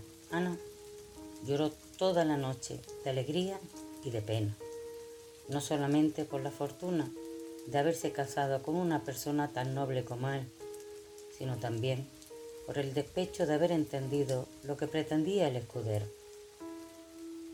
Al día siguiente, uno de los sirvientes encontró la carta en un cajón y obviamente se la entregó a don Martín, que se sintió traicionado y entendió que ella no estaba enamorada de él ni lo estaría. Con todo el dolor de su corazón decidió que no intentaría enamorarla y preparó su marcha para la batalla.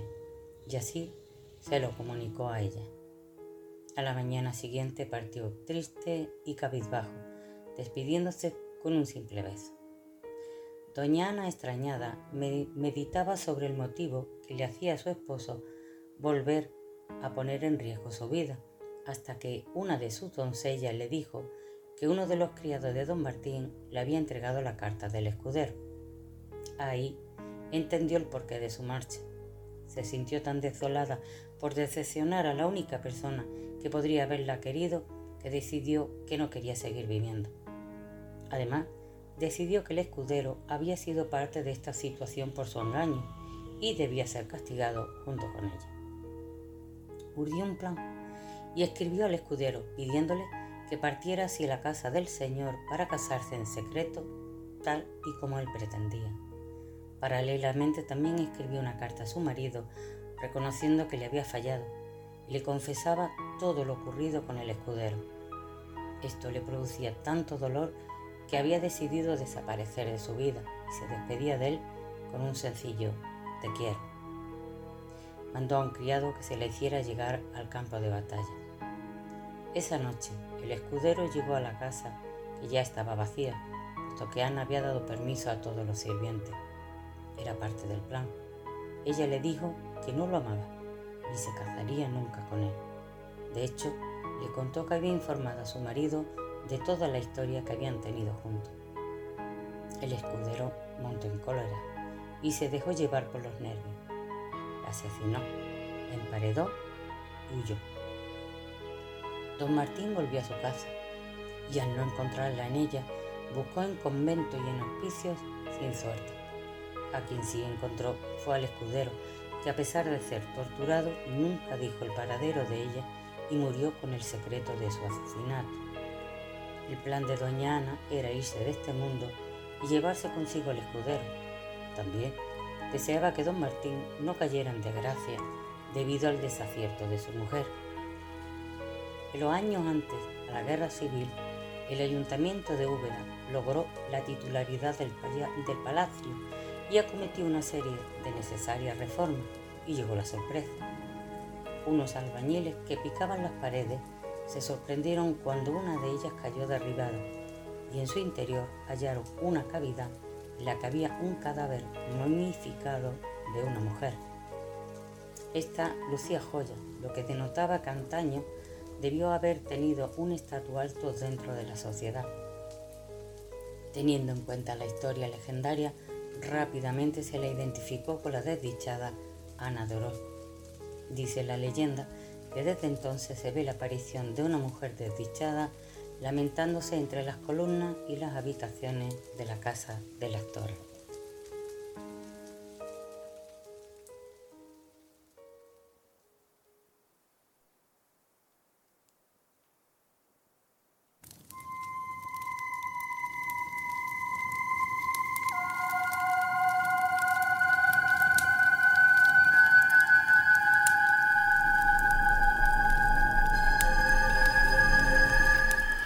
Bueno, y antes de, poner colofón a esta maravillosa y macabra noche que estamos viviendo aquí en el Templo de las Ánimas, yo quería hablar, hablar con, un, con un hombre que, que, se ha pegado un trabajazo impresionante, que se ha volcado con este, con este proyecto como si fuera suyo propio, o incluso más me atrevería a decir, que ya nos ha contado una historia que fue esta andadura de El Charro Negro allá por México, que para finalizar nos va a contar otra, también, también viajando a, a tierras mexicanas, pero con el que yo esta noche me gustaría hablar un ratito para que vosotros y vosotras lo conozcáis también. Y eres un comunicador nato, un currante de, de las ondas, el gorrión de las ondas. Poesía, historia, narraciones varias, poemas maravillosos, folclore, música y ahora también terror y misterio por petición de, este loco que no dudó un momento, un instante en querer traerlo aquí al templo de las ánimas, desde un lugar de la Mancha, don Santiago Cerro. Santi, muy buenas noches. Buenas noches a las ánimas y a los ánimos de los oyentes si aún les queda. ¿Qué tal estás, Buenas amigo? noches, Alejandro, querido. ¿Qué tal? ¿Cómo vas? Eh, te oigo Enhorabuena por esta noche. Se oye un poco de retorno. Te agradecería que, que bajases un poco el volumen del ordenador. No, si el ordenador está apagado. Ah, vale, no sé. Ahora, bueno, ahora sí, ahora sí, ahora no oigo retorno. Eh, ¿Qué tal, amigo mío? ¿Cómo, cómo te dejas embaucar por, por este loco del templo de las ánimas. Porque me gustan, lo, me gustan los retos de la, buena, de la buena gente. O sea, a mí no me gusta el... ¿A que no tienes huevos? No, no los tengo. Pero un reto eh, cultural o, o, con los buenos amigos o de crear, ahí, ahí tienes a este tío, aunque no sepa. Me atreví desde el comienzo a hacer radio en directo, en fin. Me he atrevido a muchas cosas que en la vida he hecho. De hecho, esto que estoy haciendo jamás lo he hecho y tengo ya 64 años. imagínate. Bueno, aunque quizás no, no, no, sea la noche, pero cuéntanos un poco eh, qué es lo que haces y por qué lo haces. Eh, aprovecha la ocasión para, para deleitarnos y, decir, decirnos dónde podemos seguirte, dónde podemos encontrarte y qué es lo que haces. Bueno, pues procuro regalar a la gente mensajes de vida y, y con las cosas que me hacen disfrutar, que me dan esa, esa vida de repuesto, eh, esa energía que necesito, ese amor, pues todo eso que he aprendido y he recibido lo regalo a los demás en mi blog que se llama montando a la vida punto, eh, la vida punto com. allá encontráis pues eh, lo primero encontráis la narración de lo que vais a leer abajo eh, con, su correspondiente trabajo de corazón. Eh, suelo trabajar mucho eh, los olvidados, los, los muertos y, los vivos ocultos. me encanta resucitar Lázaros porque creo que los han enterrado pronto aunque, está, aunque estén muertos. ¿no?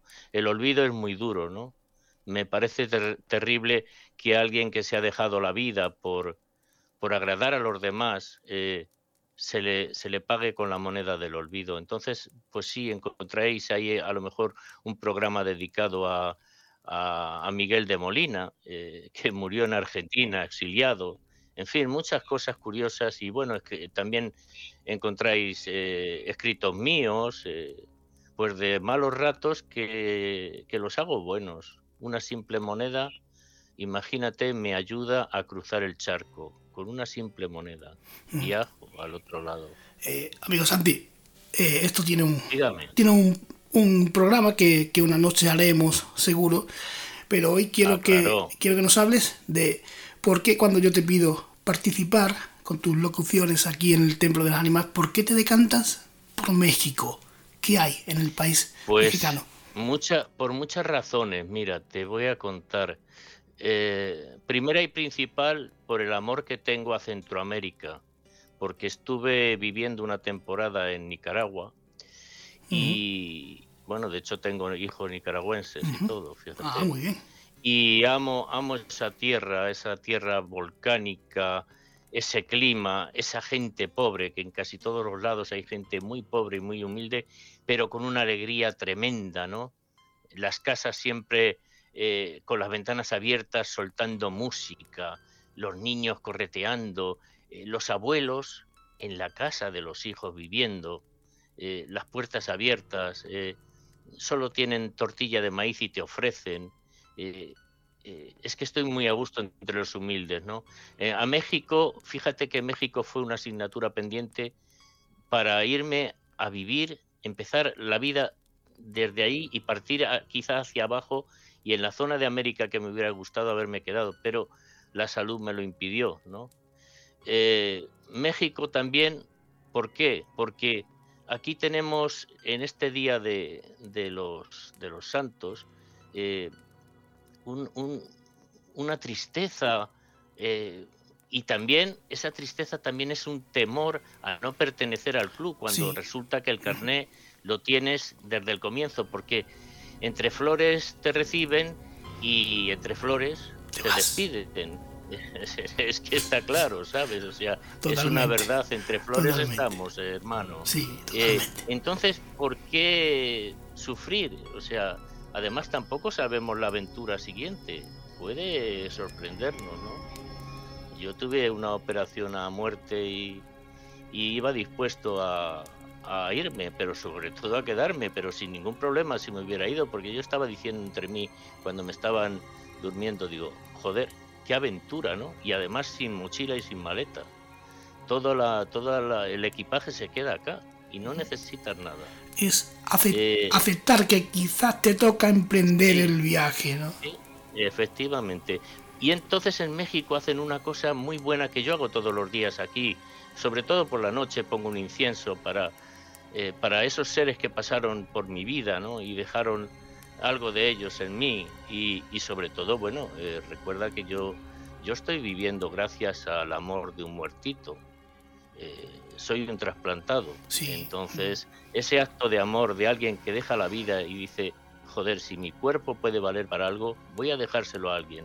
Entonces, esta parte que tengo de él está viviendo estas aventuras mías difíciles, ¿no? Porque estoy en la miseria, ¿eh? Pero aún así estoy disfrutando y soy muy, muy feliz. Mejor que cuando, cuando tenía cosas y, luego me lo quitaron. Ahora soy más feliz todavía sin nada. Quizá por el peso. Entonces allí, en México, eh, es un día alegre para ellos. ¿Por qué? porque acuden allí a visitarlos y ellos lo recuerdan y por eso les ponen su, su plato preferido, su, su, chela ahí para que se la beban, en fin, eh, ese acto de, de recordarlos en, en, sus buenos momentos es lo que me atrae mucho de México, aparte de que son leyendas desconocidas y a mí me, me gusta mucho eh, aprender cosas, ¿no? Y, y por eso eh, las he traído esas y más que hay por ahí. Sí, bueno, sí. más cosas que tengo por ahí preparadas de leyendas que tiraremos de, de lo nacional también. Sí, llegará, llegará, el momento. Este día iba a ser mucho. Sí, mm. hombre, ya, ya sabes que puedes, que amigo, amigo, amigo, puedes contar conmigo. Eh, antes de antes de poner esta última leyenda, que es la, de, la, la, la leyenda del niño perdido, allá en México. Sí, el niño de la calle. De la calle. La, calle, o sea, la leyenda de la calle, de la calle del niño, niño perdido. perdido. Ya descubriréis por qué se llama así la calle del niño perdido.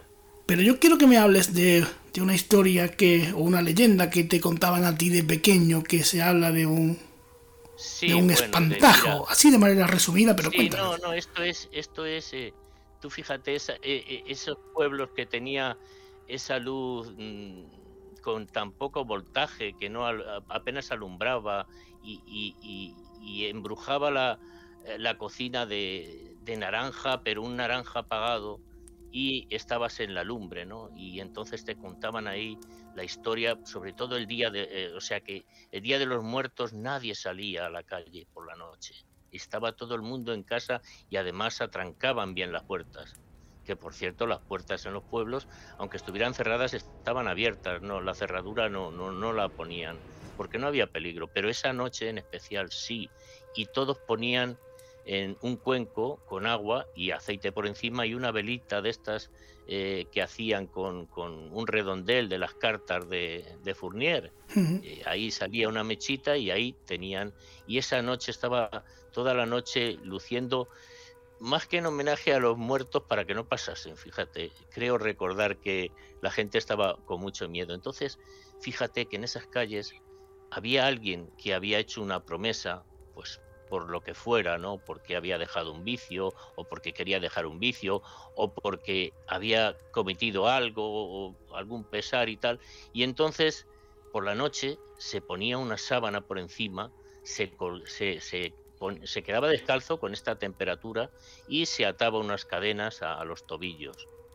Y claro, cogía también un, un candil eh, y salía toda la noche por la calle penando, ¿no? Decía, ¡ay! ¿Quién me dará un tirito? ¡Ay! Pero ¿qué pasaba? Que claro, la gente... Eh, es muy supersticiosa en esos tiempos. Sí, claro, sí. Que había un, un gran un grado tremendo de analfabetismo, ¿no? Entonces la gente eso le daba miedo. ¿Por qué? Porque también había ahí el rumor de que no solo salía un, un tío de carne y hueso, sino que había, había algo más. como él. Mm. Había espíritus como él también por otros lados de, del pueblo dando esa vuelta esa noche aprovechando Tremendo. aprovechando el, la movida esta no entonces claro la gente no sabía con qué se iba a encontrar no y era una, una noche que la gente eh, miraba la lumbre no le gustaba mirar a las espaldas esas son las como...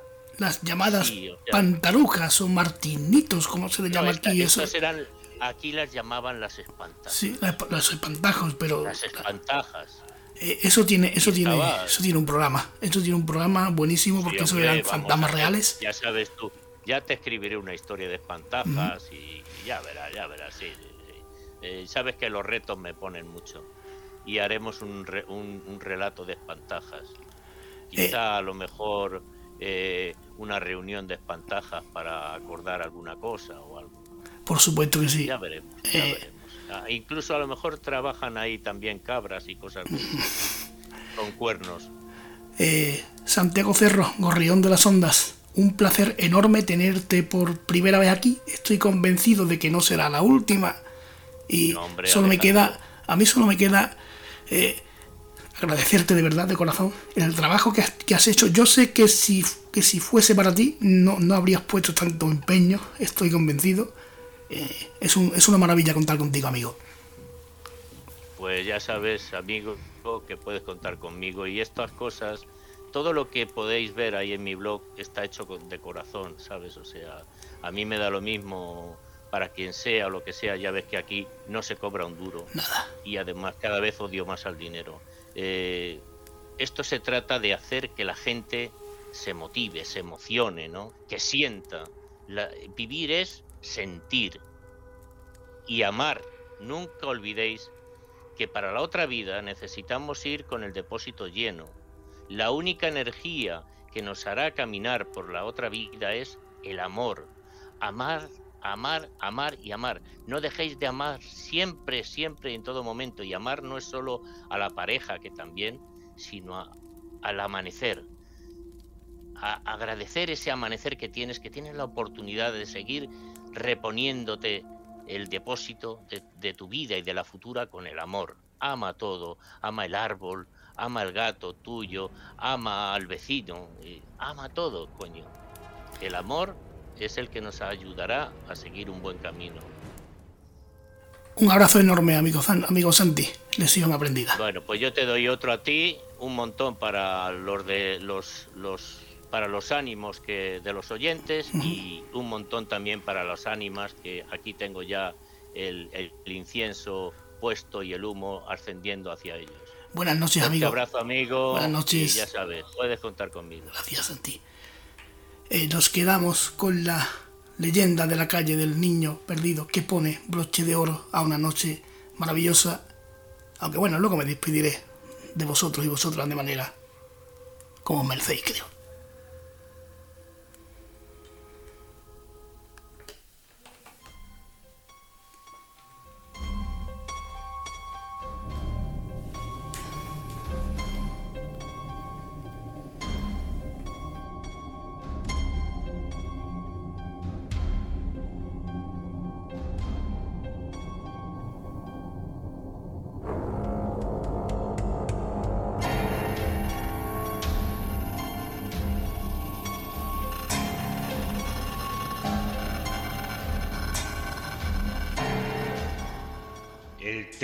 De las ánimas.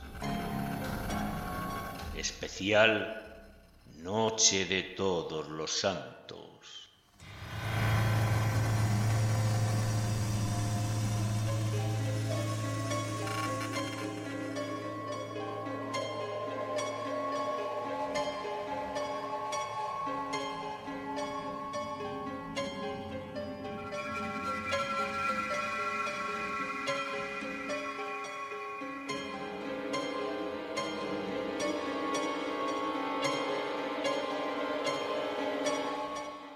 Leyenda de la calle del niño perdido.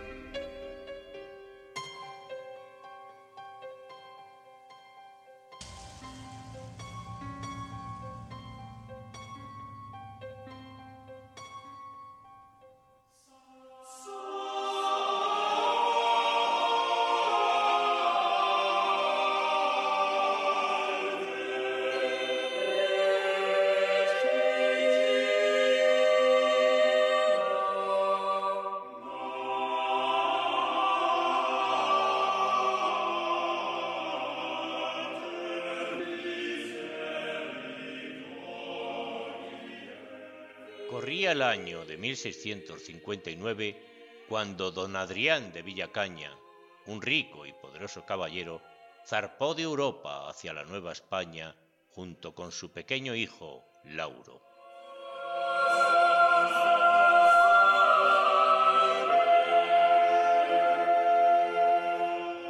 Los dos cargaban con el pesado dolor de haber perdido recientemente a doña Leticia, esposa de don Adrián y madre del niño.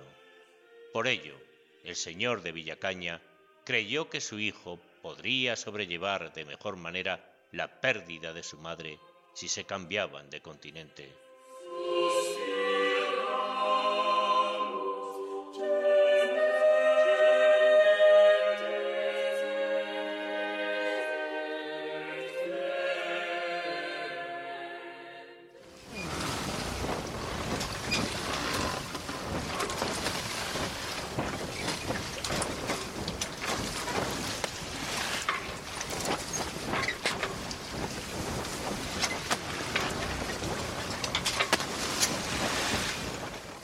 Trayecto de España a América fue largo y tortuoso.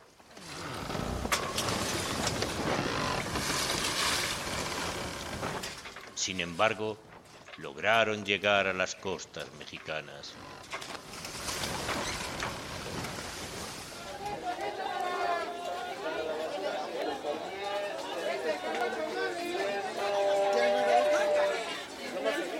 Lo primero que hizo don Adrián fue comprar una gran casa en el centro de lo que ahora es México. Contrató sirvientes y adquirió todo tipo de animales exóticos.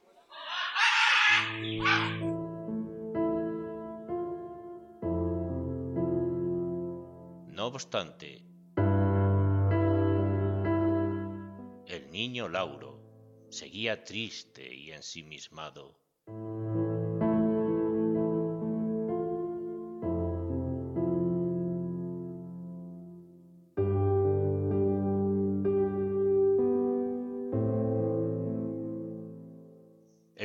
Pasó y en un año Lauro no había hecho ningún amigo. Don Adrián comenzó a preocuparse cada vez más por su pequeño hijo. Al mismo tiempo, el señor Villacaña fue diagnosticado con una rara enfermedad que le dejó con los días contados.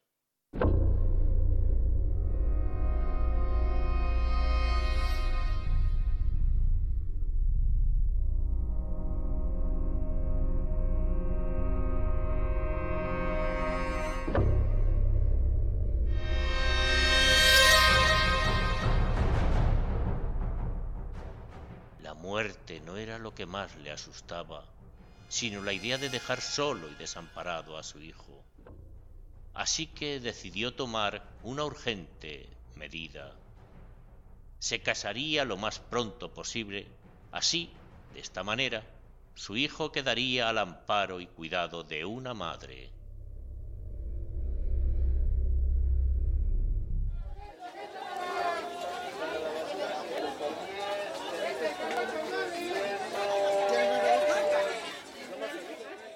Las calles comenzaron a correr rumores.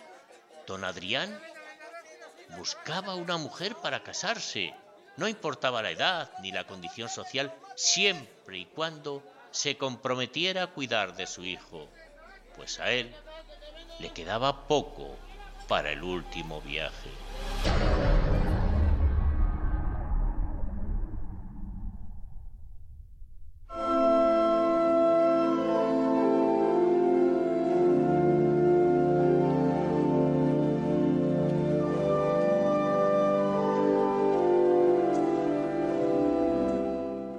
Fueron las mujeres que se presentaron ante don Adrián, pero ninguna logró impresionarlo. Esto cambió al ver a doña Elvira, una hermosísima mujer de mirada altiva, adornada por un hermoso cuerpo. Don Adrián quedó prendado de ella y, como sabía que el tiempo le escaseaba, decidió pedirle matrimonio tres días después de conocerla. Doña Elvira era famosa por su gran amor al dinero Por eso a nadie le pareció raro que aceptara la oferta. Días después de la boda, la señora Elvira fue a la casona para vivir con los dos varones.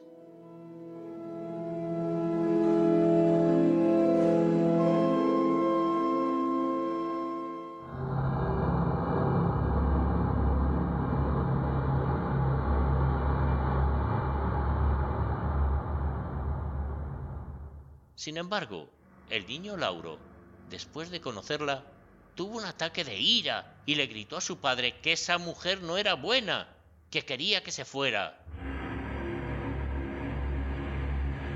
Pero don Adrián no lo escuchó.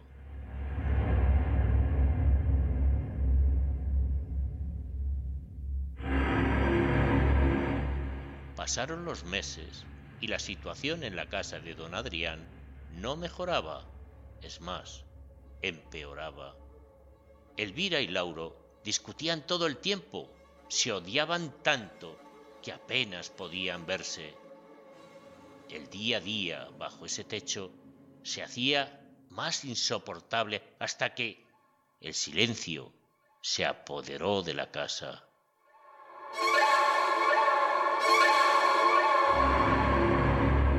¿Qué es lo que había sucedido para que enmudeciese la casa?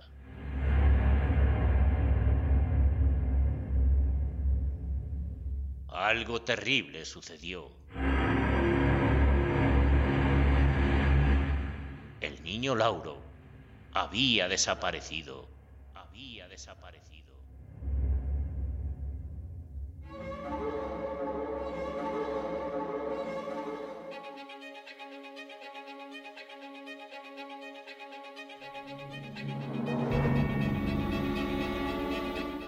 Sirvientes lo buscaron durante todo el día en la casa, en las calles de la ciudad, sin encontrarlo.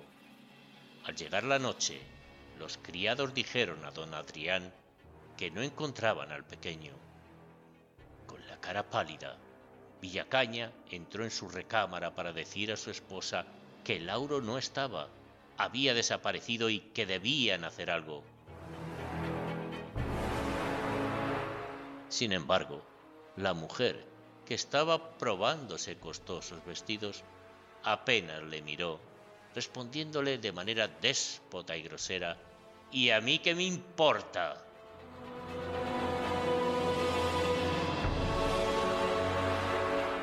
Don Adrián quedó horrorizado ante la respuesta de su mujer.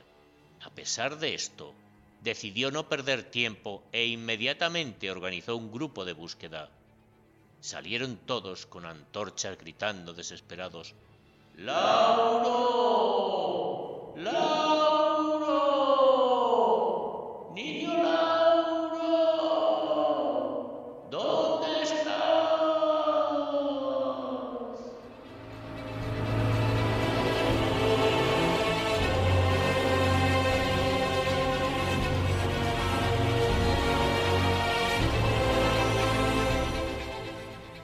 Silencioso frío enmudeció las voces.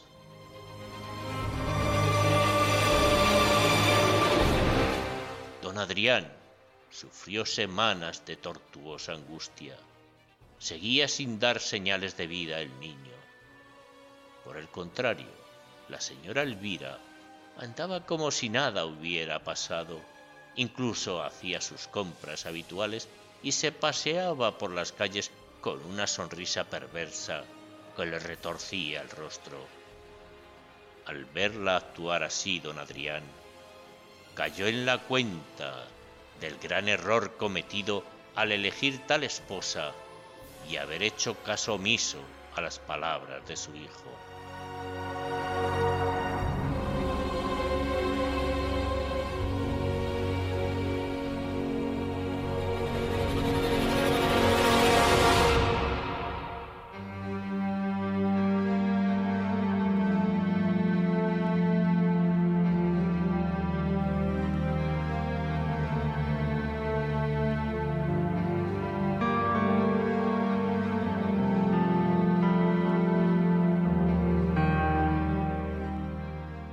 Una tarde, llegando el ocaso, No se sabe si por el dolor de la pérdida del niño Lauro, la enfermedad de don Adrián se aceleró gravemente.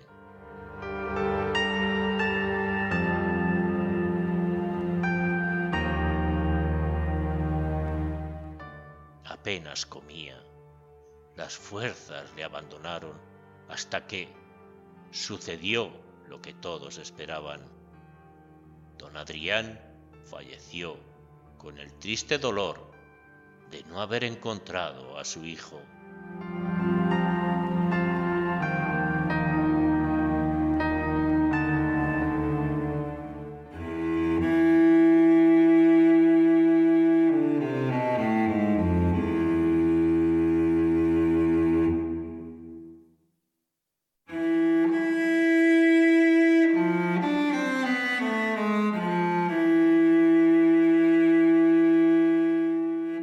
Elvira heredó las riquezas de su difunto esposo.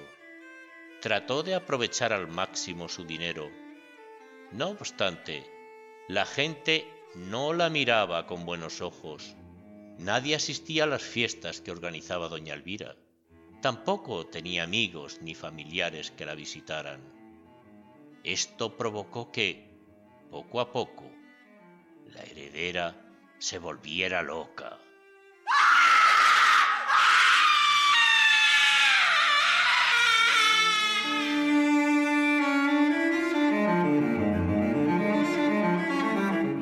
Pese a que pagaba bien, pocos sirvientes querían servir a la señora de Villacaña. Solo los más pobres lo hacían por pura necesidad, aguantando el sombrío semblante de aquella mujer de tan agrio carácter. Doña Elvira se había vuelto más fría e inaguantable.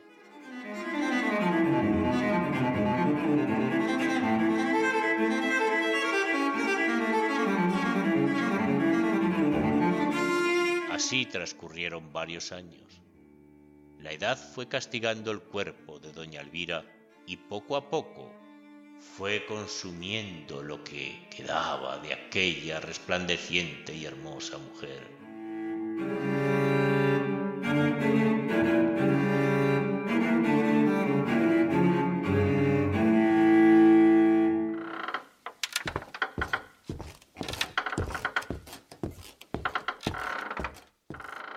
Vez se aislaba más hasta que, un día, una de las sirvientas entró a dejarle el desayuno a la señora, pero ésta la tomó de las manos y comenzó a gritarle que la dejara en paz, que ella no había matado al niño.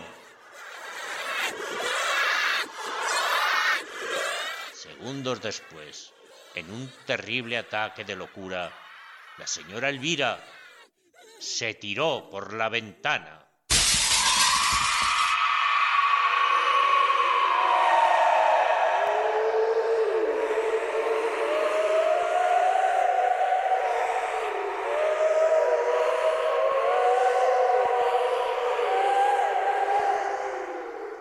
Nadie se explica cómo se encontró una llave caída en el suelo. La sirvienta, después de reponerse ante tal suceso, tomó aquel pequeño objeto metálico entre sus manos y lo apretó.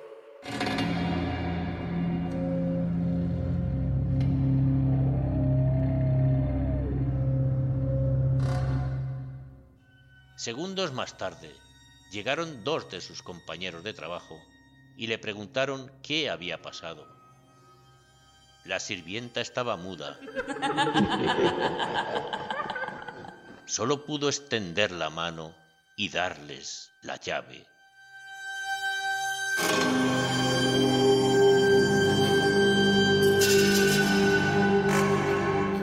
Los dos hombres intentaron abrir varios muebles y puertas secretas dentro de la casa, pero con ninguna funcionaba hasta que, de pronto,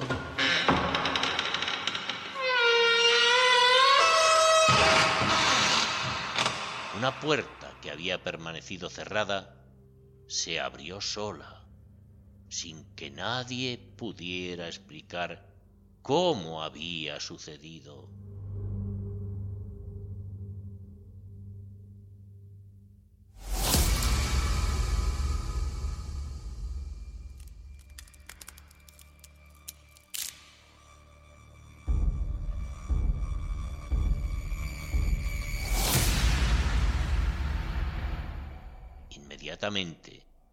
Una peste invadió el ambiente. Los criados tenían mucho miedo, pero aún así se acercaron.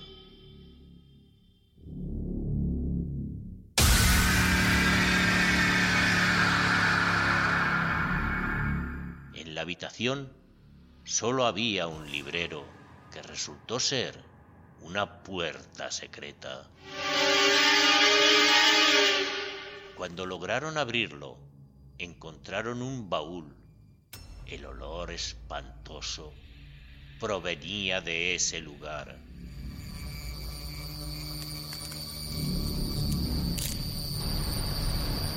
Todos se armaron de valor y probaron la llave.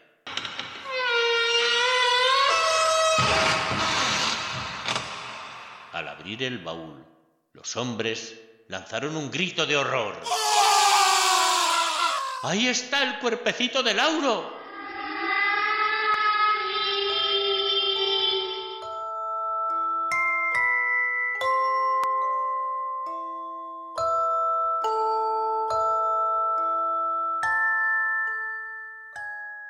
El pequeño estaba maniatado y con la boca amarrada con uno de los pañuelos de seda de doña Elvira.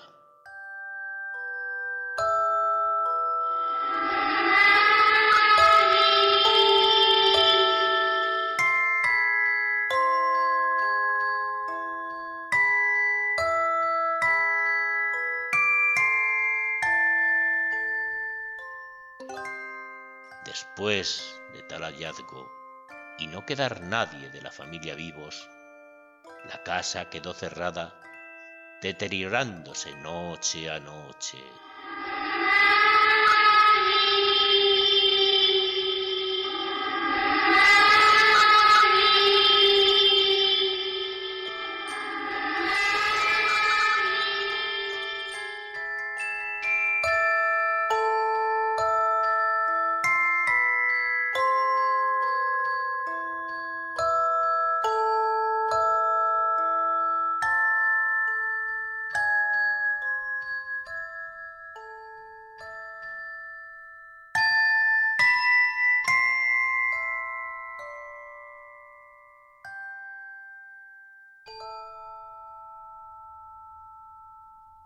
Gente dejó de pasar por la fachada de la casona porque notaban cómo se les erizaban la piel, sintiendo a la vez un frío de ultratumba.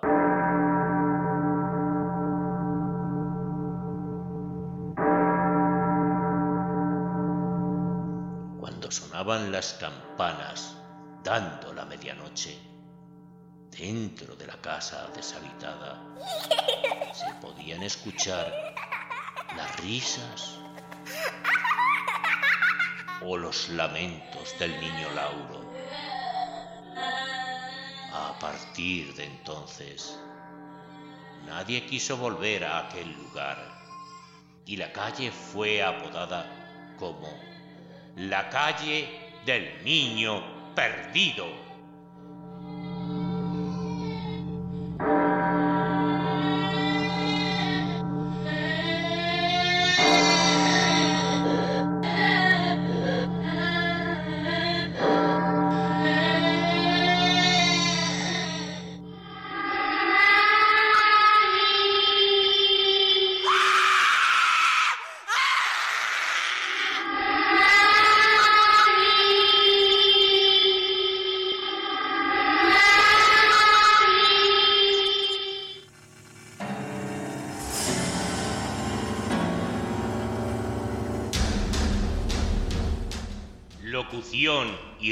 Realización Santiago Cerro, el gorrión de las ondas.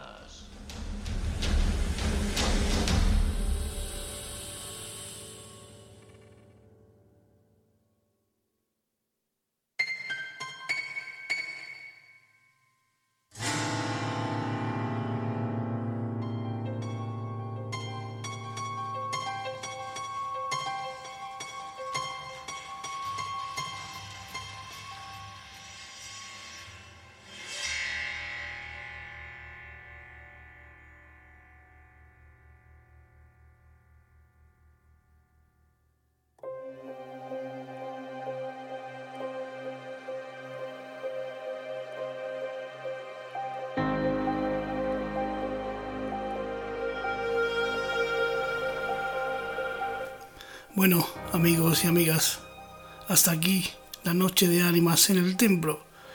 Hasta aquí esta aventura mágica y maravillosa. Hasta aquí una noche en la que me siento súper orgulloso de todos y cada uno de los que han participado con esa emoción, con ese entusiasmo que jamás olvidaré. Con esa energía y esa entrega nada podía salir mal esta noche. Es maravilloso. Más allá de donde llegue este programa, este espacio, este humilde espacio, es lo de menos lo importante, lo bonito, lo mágico, lo maravilloso, lo tremendo, lo que jamás voy a olvidar es la gente que está conmigo en toda esta locura, la gente que siempre que levanto la mano está ahí. La gente que se entusiasma contigo, la gente que lucha contigo, que te abraza, que te anima cuando te ve de bajón, que de alguna manera son los que te empujan a seguir adelante con esta aventura, con esta magnífica y maravillosa aventura de hacer algo que se parezca medianamente a un programa de radio. Así que sin más amigos y amigas, desearos que las ánimas errantes os visiten esta noche, que todavía quedan algunas horas, y podáis conversar con ellos. A los que se han ido, un abrazo enorme. A los que ya no están, ojalá encuentren la luz. Y a los que estamos aquí, Espero que disfrutéis, que viváis con fuerza, con energía, con ganas, con entusiasmo y disfrutéis de la vida, que es lo más mágico y lo más maravilloso que tenemos en este mundo. Un abrazo enorme y nos vemos pronto, muy pronto. Hasta la próxima. Fuerza.